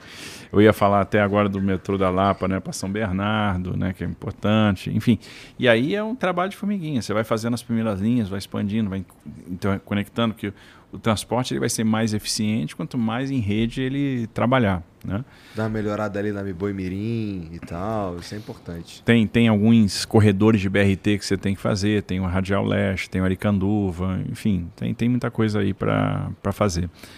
Então, é, é, e capital privado, né? Por exemplo, você pega, é, pegar Raposo, né? A concessão da Raposo, ela termina ali em Cutia. Então, de Cutia para São Paulo não está concedido na, na renovação, né, quando você for renovar Castelo, Raposo, você tem que trazer investimentos para dentro que vão desafogar a chegada em São Paulo. E os trens intercidades vão ter um papel fundamental nisso também. Então tem, tem bastante investimento para fazer, trazendo sempre capital privado, que é a forma de fazer com que esse investimento fique blindado de oscilações do orçamento. São Paulo vai ter uma média nos próximos anos de 30 bi para investir por ano não é, é, é um valor razoável, mas não é nem de longe aquele valor que supre toda a demanda de investimento em infraestrutura que São Paulo tem, por isso o capital privado é fundamental. O José Antônio 22 mandou aqui, ó. Boa noite, governador. O cara já tá te chamando de governador. O José Antônio 22, eu gostei desse é, cara. Né? É novo esse perfil, Jean? Deve ser, né? É. Qual o plano do senhor para a valorização policial? Há planos para a melhoria salarial da Polícia Militar? Qual a visão do senhor sobre emancipar o corpo de bombeiros? Olha, é, primeiro, essa questão salarial é super importante. Você não consegue reter profissionais se não pagar bom salário. Quando a gente fala que precisa valorizar a polícia, é, não tem jeito. A valorização começa por uma boa política salarial. Existe uma discrepância grande do salário da polícia de São Paulo para outras polícias do Brasil. E não é justo que um dos estados mais ricos, o estado mais rico do Brasil, pague um salário ruim seus policiais. Tem vários estados que pagam salários muito melhores.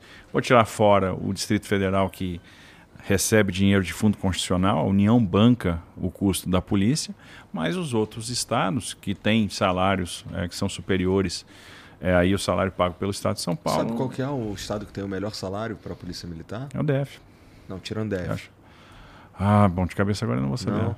São tá. Paulo acho que está lá no nono, décimo tá, lugar. Tá, tá bom, tá bom. Né? Então, assim, eu entendo que a gente tem que é, melhorar essa posição. Né? E se pegar a Polícia Civil, a gente estava em vigésimo, terceiro. É, é, ruim. Porra. É ruim. Então. Está quase gente, ganhando de baixo para cima, né? A gente tem que melhorar o salário. É, diminuir, ter plano de carreira. Então, um plano de carreira onde a gente diminua os tempos de promoção, né? tenha mais mobilidade, tempo de promoção entre os praças, tempo de promoção entre os oficiais. Na Polícia Civil a mesma coisa, né? Ter um plano, uma revisão da lei orgânica, um plano é, de mobilidade dentro da carreira, onde o, quem entra no início, na, na, na, terceira classe, sabe que vai chegar depois de algum tempo na classe especial, né? sem depender de nenhum empurrão político ou coisa que o valha. Então essa questão é importante, assistência médica, assistência jurídica, então a valorização ela tem que estar prevista em todas as dimensões. Essa questão da bombeiro, polícia militar, é uma questão que a gente tem que olhar com muito cuidado. Né? Obviamente, é o modelo que nós temos em várias unidades da federação. São Paulo é diferente. E a gente tem que ver se vale a pena é, fazer essa, essa cisão e, dar, e, e, transformar o Corpo de Bombeiro numa, numa outra instituição. Não está no meu radar fazer isso. Não quer dizer que a gente eventualmente não vai estudar, vou discutir com o pessoal da área de segurança pública, mas em princípio não está no plano. Entendi.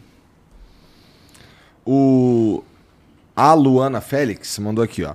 Estamos com um déficit é, de mais de 10, com mais de 16 mil na PC. Polícia Civil. Hã? A Polícia Civil. Tá. tá, tá. Temos aprovados no concurso da PSSP 2022, bem como o projeto de lei que está aguardando votação para quebra de cláusula de barreira.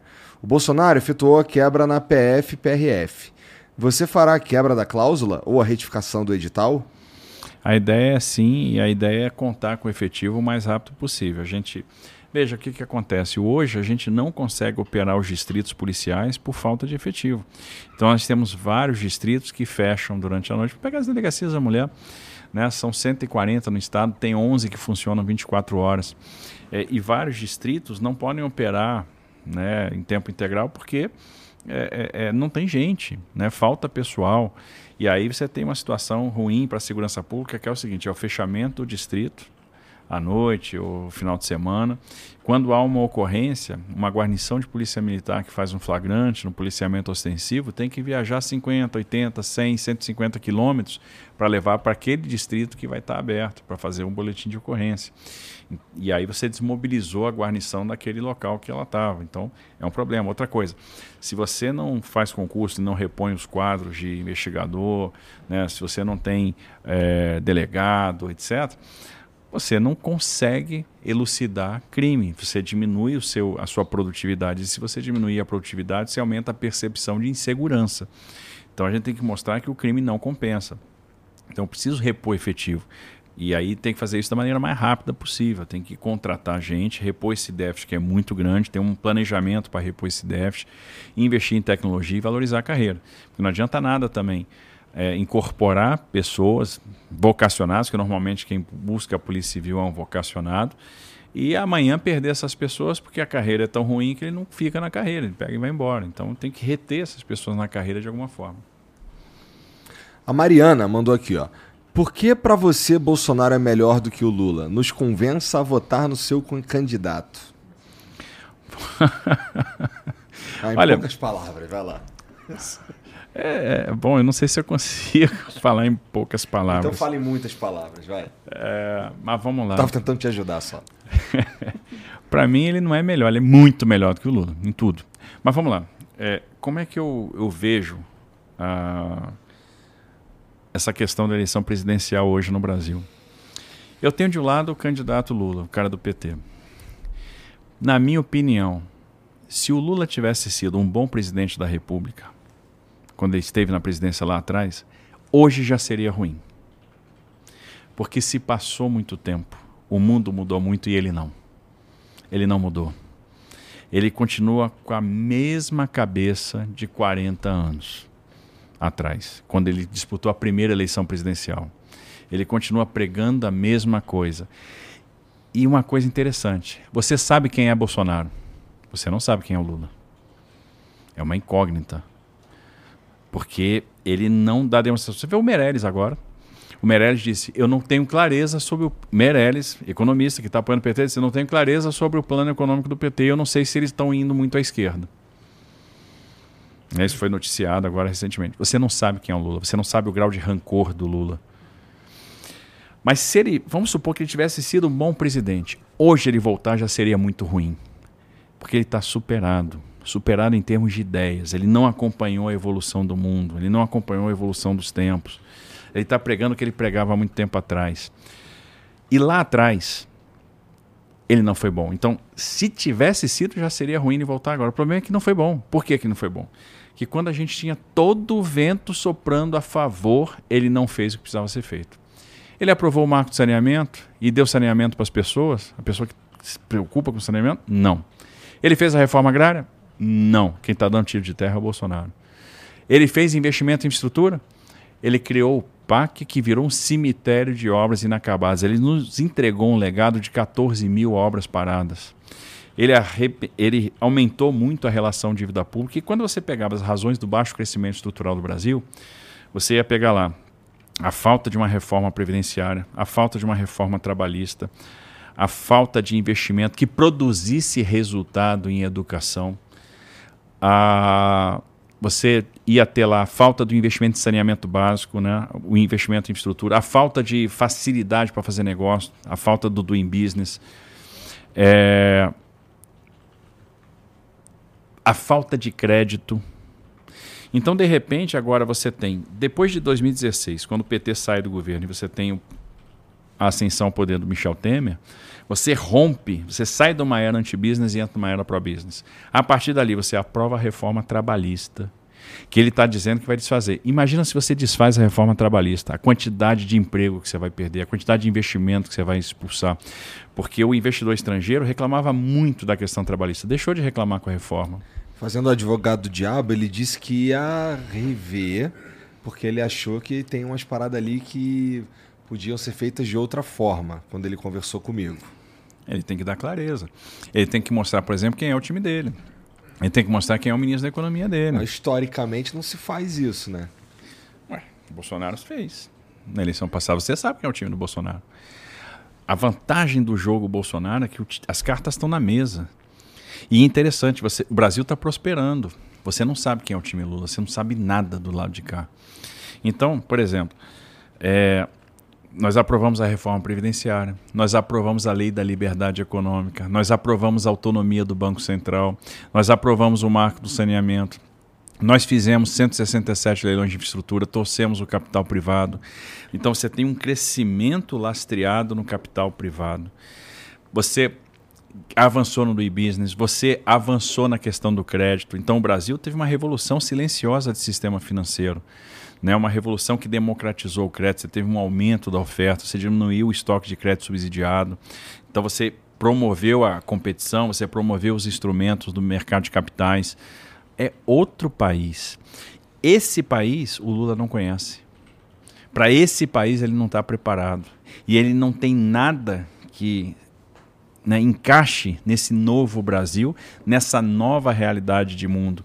Ele não está falando nada de como a gente vai aproveitar essa oportunidade que vai vir de fora para a gente reindustrializar e essa reindustrialização vai promover o emprego. Então, o cara que chega e diz o seguinte: não, brasileiro vai ser feliz de novo, brasileiro vai comer picanha, vai tomar cerveja e vai ser feliz. E vai ter emprego. E como é que você vai gerar emprego? Não, eu não sei como, mas nós vamos gerar emprego. Ele diz que não sabe como. A grande diferença é que a gente sabe e a gente está gerando. A gente sabe o caminho. E é um caminho que vai levar o Brasil à prosperidade. Por isso que a gente não pode dar marcha ré. Então, olha que eu não estou entrando nem na questão ética. Eu não estou entrando na roubalheira do PT, eu não estou entrando no fato das que, pessoas que estavam com ele lá atrás nos escândalos de corrupção são as mesmas que estão agora, eu não estou entrando no combo, no pacote. Eu estou só falando do quão antiquado ele ficou.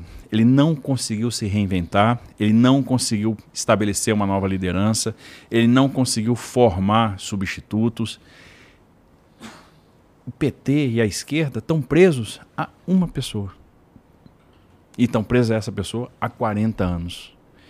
O Bolsonaro promoveu uma série de líderes. O Bolsonaro fez despertar uma série de líderes, fez uma série de reformas, suportou uma crise brutal e saiu do outro lado. E o Brasil hoje está crescendo, está gerando emprego, a inflação está caindo e o Brasil está saindo melhor do que vários players importantes no mundo. O Brasil hoje é um exemplo. Conversa com o Roberto Campos Neto, por exemplo, para ver a percepção hoje dos bancos centrais aí do mundo e do investidor estrangeiro com relação ao Brasil. Por isso que o Brasil se tornou um dos dez principais destinos do investimento estrangeiro direto. Então a gente tem um caminho aí de prosperidade. A gente não pode dar marcha ré, porque senão a gente vai perder essa oportunidade, nós vamos ter anos de atraso. É isso que as pessoas às vezes não conseguem perceber, que não tem caminho fácil. E o caminho, na verdade, da picanha é o caminho do emprego. E o emprego está com Jair Bolsonaro. E tenho dito. É, o Caio Aureliano 95 mandou aqui, ó. Boa noite, Igor. Vou pular essa parte. Boa noite, Tarcísio. Candidato. Não, não, não, fala aí. O cara pelou meu saco aqui. Boa noite, Igor. Melhor host do Brasil, tá? É, boa noite, Tarcísio. Candidato, fizeste parte dos, governadores, dos governos do PT. Calma aí. Uhum. Calma aí, calma aí. Boa noite, Tarcísio. Candidato, fizeste parte dos governos do PT, inclusive sendo um dos nomes fortes à frente do PAC. Candidato, nada do que foi realizado neste período merece algum elogio? Não vai vir com papinho de uma andorinha só, né? Caralho, eu tive dificuldade para entender. Vou tentar de novo. É, boa noite, Tarcísio candidato. É que não tem umas vírgulas aqui. Candidato fizeste parte ainda, dos ainda governos é, do PT. Ainda bem que não é candidato padre, né? É. Quando está sendo é. candidato padre, não, né? Candidato fizeste parte dos, dos, governos do PT, inclusive sendo um dos, um dos nomes fortes à frente do PAC. Candidato, nada do que foi realizado neste período merece algum elogio. Não vai vir com um papinho de uma andorinha só, né? Eu não. Puta. Bom. É que assim, eu sinceramente, o, o, o Caio, desculpa, eu, eu, eu realmente não entendi. Mas ó, ele claramente é um, é um eleitor do Lula. Claro, tá? É. Não, não, não, não, eu tô vendo pela foto, eu não tô nem fazendo piada. É, é de verdade, que a foto dele tá fazendo L assim. É, e com uma estrela do PT no peito. Então, assim, é, sabendo disso, talvez ajude a compreender o que ele está dizendo aqui. Não, que eu vou é... ler de novo. Boa noite, Tarcísio. Candidato Boa noite, Tarcísio, vírgula. Candidato fizeste parte dos governos do PT, vírgula. Inclusive, sendo um dos nomes fortes à frente do PAC, vírgula. Candidato, vírgula. Nada do que foi realizado neste período merece algum elogio, não vai vir com um papinho de uma andorinha só, né? Eu imagino que ele está falando assim, não tem nada do governo do PT que, que, que pode, que mereça algum elogio? Vamos lá. É... Vamos explicar como que eu fiz parte do governo do PT, em que circunstância. Ah. Eu era técnico. Eu, quando eu saí do Exército, eu ingressei na Controladoria Geral da União. Fiz um concurso e virei auditor. Uhum. Com dois anos. Eu lembro dessa história. Eu virei coordenador geral de auditoria da área de transportes. E um belo dia eu fui chamado para ser diretor do Departamento Nacional de Infraestrutura de Transportes. Mas por que, que eu fui chamado? Bom, eu era o cara que fazia as auditorias no Ministério dos Transportes, no DENIT, na Valega, uhum. ou seja, Ministério dos Transportes e suas vinculadas o DENIT vinha de seis operações de polícia federal em sequência. Operação Mão Dupla, Operação Casa 101, Operação Anjos do Asfalto, Operação Via Ápia. Ou seja, a corrupção vinha tomando conta daquele organismo como tomou conta do governo PT. A corrupção foi uma chaga do PT. O PT foi tolerante com a corrupção. Ela agraçou pelos ministérios. Bom, é, houve um escândalo, houve o afastamento do ministro dos Transportes na época, do seu chefe de gabinete, da diretoria da Valec, da diretoria do DENIT. Os sete diretores do DENIT foram afastados. E o ministro da Controladoria Geral da União, uma certa vez, chegou para mim e disse assim: Olha, você está sendo sondado para ser diretor do DENIT. Você aceita? O que, que eu pensei? Bom, eu sou o cara da auditoria. Eu estou o tempo todo apostando, dizendo o que está errado. Agora eu tenho a oportunidade de fazer o certo. Se eu me furtar a fazer o certo, eu não vou ter autoridade para continuar apontando o que está errado. Então eu topei fazer parte da diretoria do DENIT. Virei diretor. Para quê? Para restabelecer a autoestima, para restabelecer a governança e para fazer aquele órgão dar resultado. Para conseguir contratar projeto, para conseguir contratar obra. E foi isso que eu fiz ao longo do primeiro mandato da Dilma. É, entendi que eu tinha uma missão, que era fazer esse trabalho. Tanto é que ela me convidou para continuar no segundo mandato e eu não aceitei. Em 2014, eu fiz um concurso para consultor legislativo da Câmara dos Deputados. Era um concurso para duas vagas, Brasil inteiro. Passei, fui o primeiro colocado. Fui para a é Câmara. super nerd. Tu sabe que tu é super nerd, né, Não, né, cara? Eu, eu... Pô, cara, ó, ó, SpaceX, IME e o caralho, isso daí é coisa de gente muito nerd, cara. Aí, aí não, não, não. não, não, não, não, não.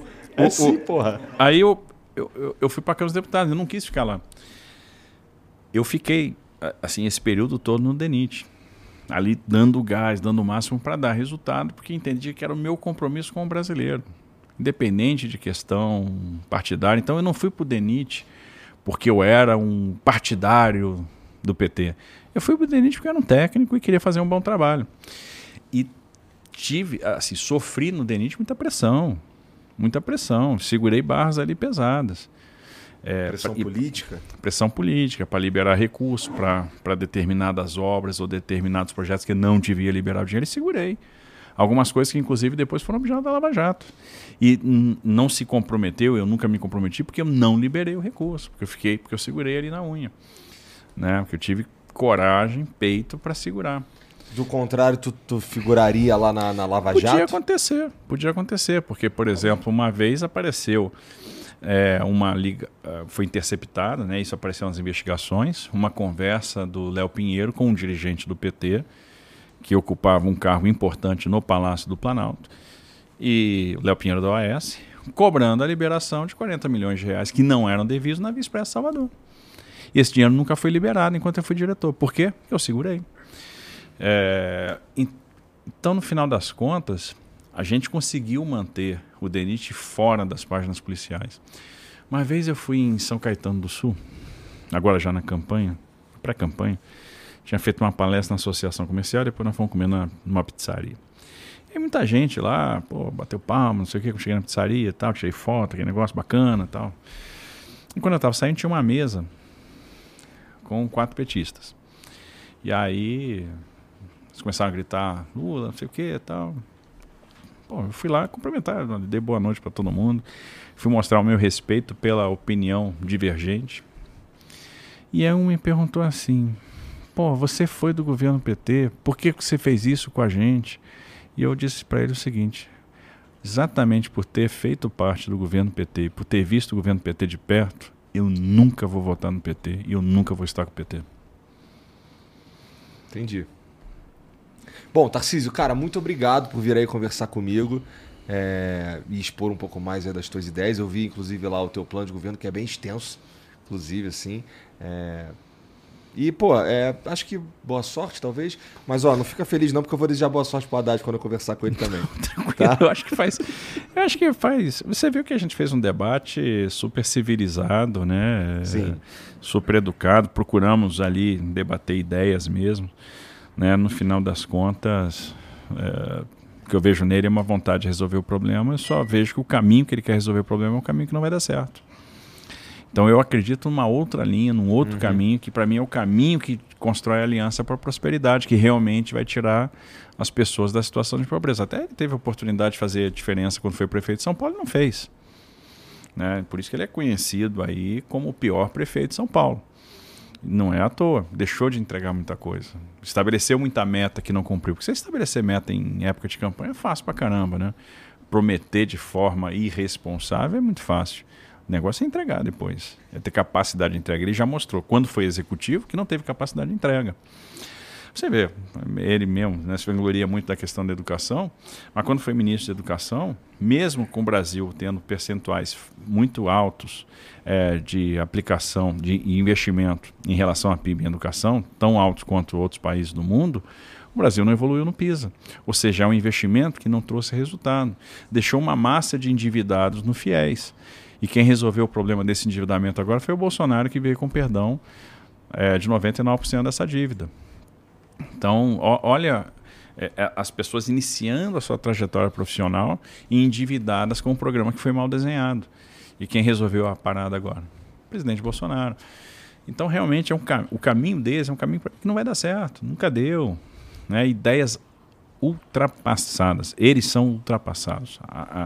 Eles não conseguiram entender que o mundo mudou, entender que o Brasil está diante de uma oportunidade e não estão conseguindo captar isso, não estão conseguindo perceber e, de certa forma, usando muito a boa fé de gente humilde né, e vendendo terreno na lua, vendendo facilidade, mas não conseguindo mostrar o caminho, o caminho da prosperidade, do desenvolvimento, porque não sabem, não sabem qual é esse caminho, não sabem como fazer.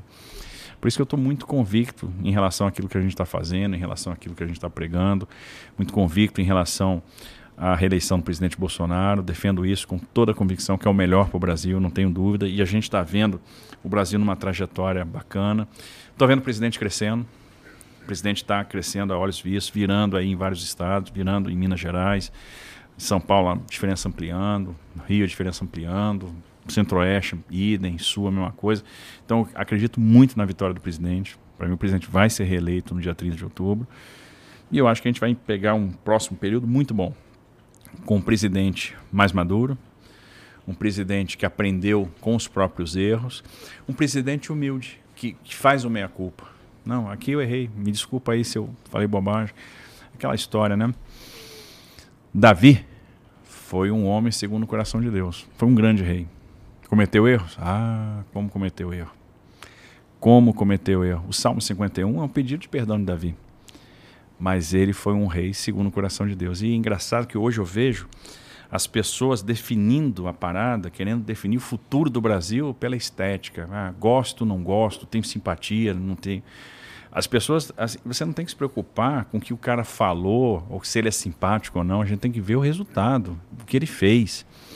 Né? Porque é, tem muita gente indo na opinião do influenciador, do artista. Poxa, se Jessé, se Samuel entrar na casa de Jessé fosse ungir um rei pela estética, ungido não seria Davi. Então, é, é, a gente tem um presidente que você sabe quem é, que cometeu os erros dele, falou as bobagens dele, mas entregou o resultado, teve sensibilidade para agir na hora que precisava, veio com Auxílio Brasil, né, que é um, um, um, programa de transferência de renda que é emancipatório, veio com investimento em infraestrutura, levou água para o Nordeste, deu título de terra, combateu a corrupção, nunca atacou a liberdade de imprensa. É um Bolsonaro que você sabe exatamente o que esperar. Você sabe quem ele é, não tem incógnita. Do outro lado, você não sabe com quem que você está falando, de que Lula que você está falando. E a gente vê um programa, um candidato ultrapassado, ideias ultrapassadas, né, incapaz de lidar com o novo, não se reinventou esses anos todos. Por isso a escolha está fácil. Né? Às vezes é paradoxal, porque às vezes é difícil convencer, convencer determinado grupo de pessoas disso, mas a escolha nunca foi tão fácil. Mas a gente está muito confiante, eu acho que vai dar muito certo. Obrigado, cara, mais uma vez por vir aí. Pô, fala aí tuas redes sociais para quem quiser acompanhar um pouco mais, ou um lugar para as pessoas poderem ler teu plano de governo e tal. Puxa, isso é muito legal. Acompanhe as minhas redes sociais, arroba Tarcísio GDF, que é Tarcísio Gomes de Freitas, né? Arroba Tarcísio GDF. Então tá lá no é Twitter, Twitter, Instagram, tô no Facebook, tô no TikTok, tô no, no YouTube, tô em tudo, né? Tô um monte de coisa aí.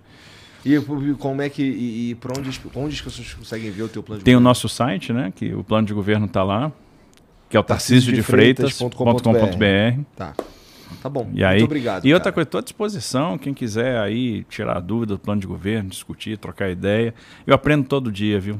todo dia, todo dia. Então está sendo um, um, aprendizado enorme essa questão da campanha, que alguém me dá uma sugestão que você vai, opa, isso aqui faz sentido. A não, gente não, não tinha pensado. mobilidade elétrica. Beleza. Importante. E, cara, muito obrigado mais uma vez. Ó, vocês que assistiram aí, muito obrigado também. É, segue o Tarcísio, tá tudo aqui no comentário fixado aí para você conhecer um pouco mais sobre ele, tá? É, e a gente se vê segunda-feira. Segunda-feira a gente tem um programa aí também, tá bom? Um beijo para vocês. Boa noite. Tchau. Salve, salve família! Já conhece a Blaze? É um site de jogos online que você pode lucrar dinheiro real.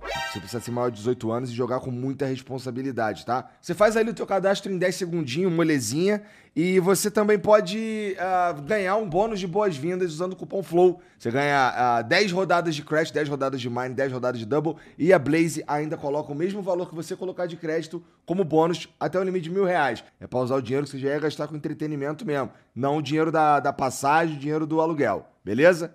Eu tô aqui brincando um pouco no Double, que é um jogo meio de roleta. Eu escolho entre o vermelho, o, o preto e o branco.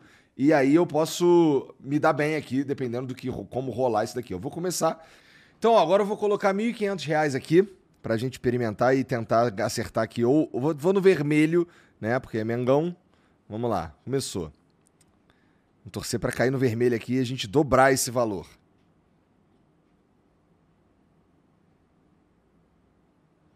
E tá lá, né? A caixa. Mais R$ 1.500 pro pai. E é isso. Então experimenta aí você também.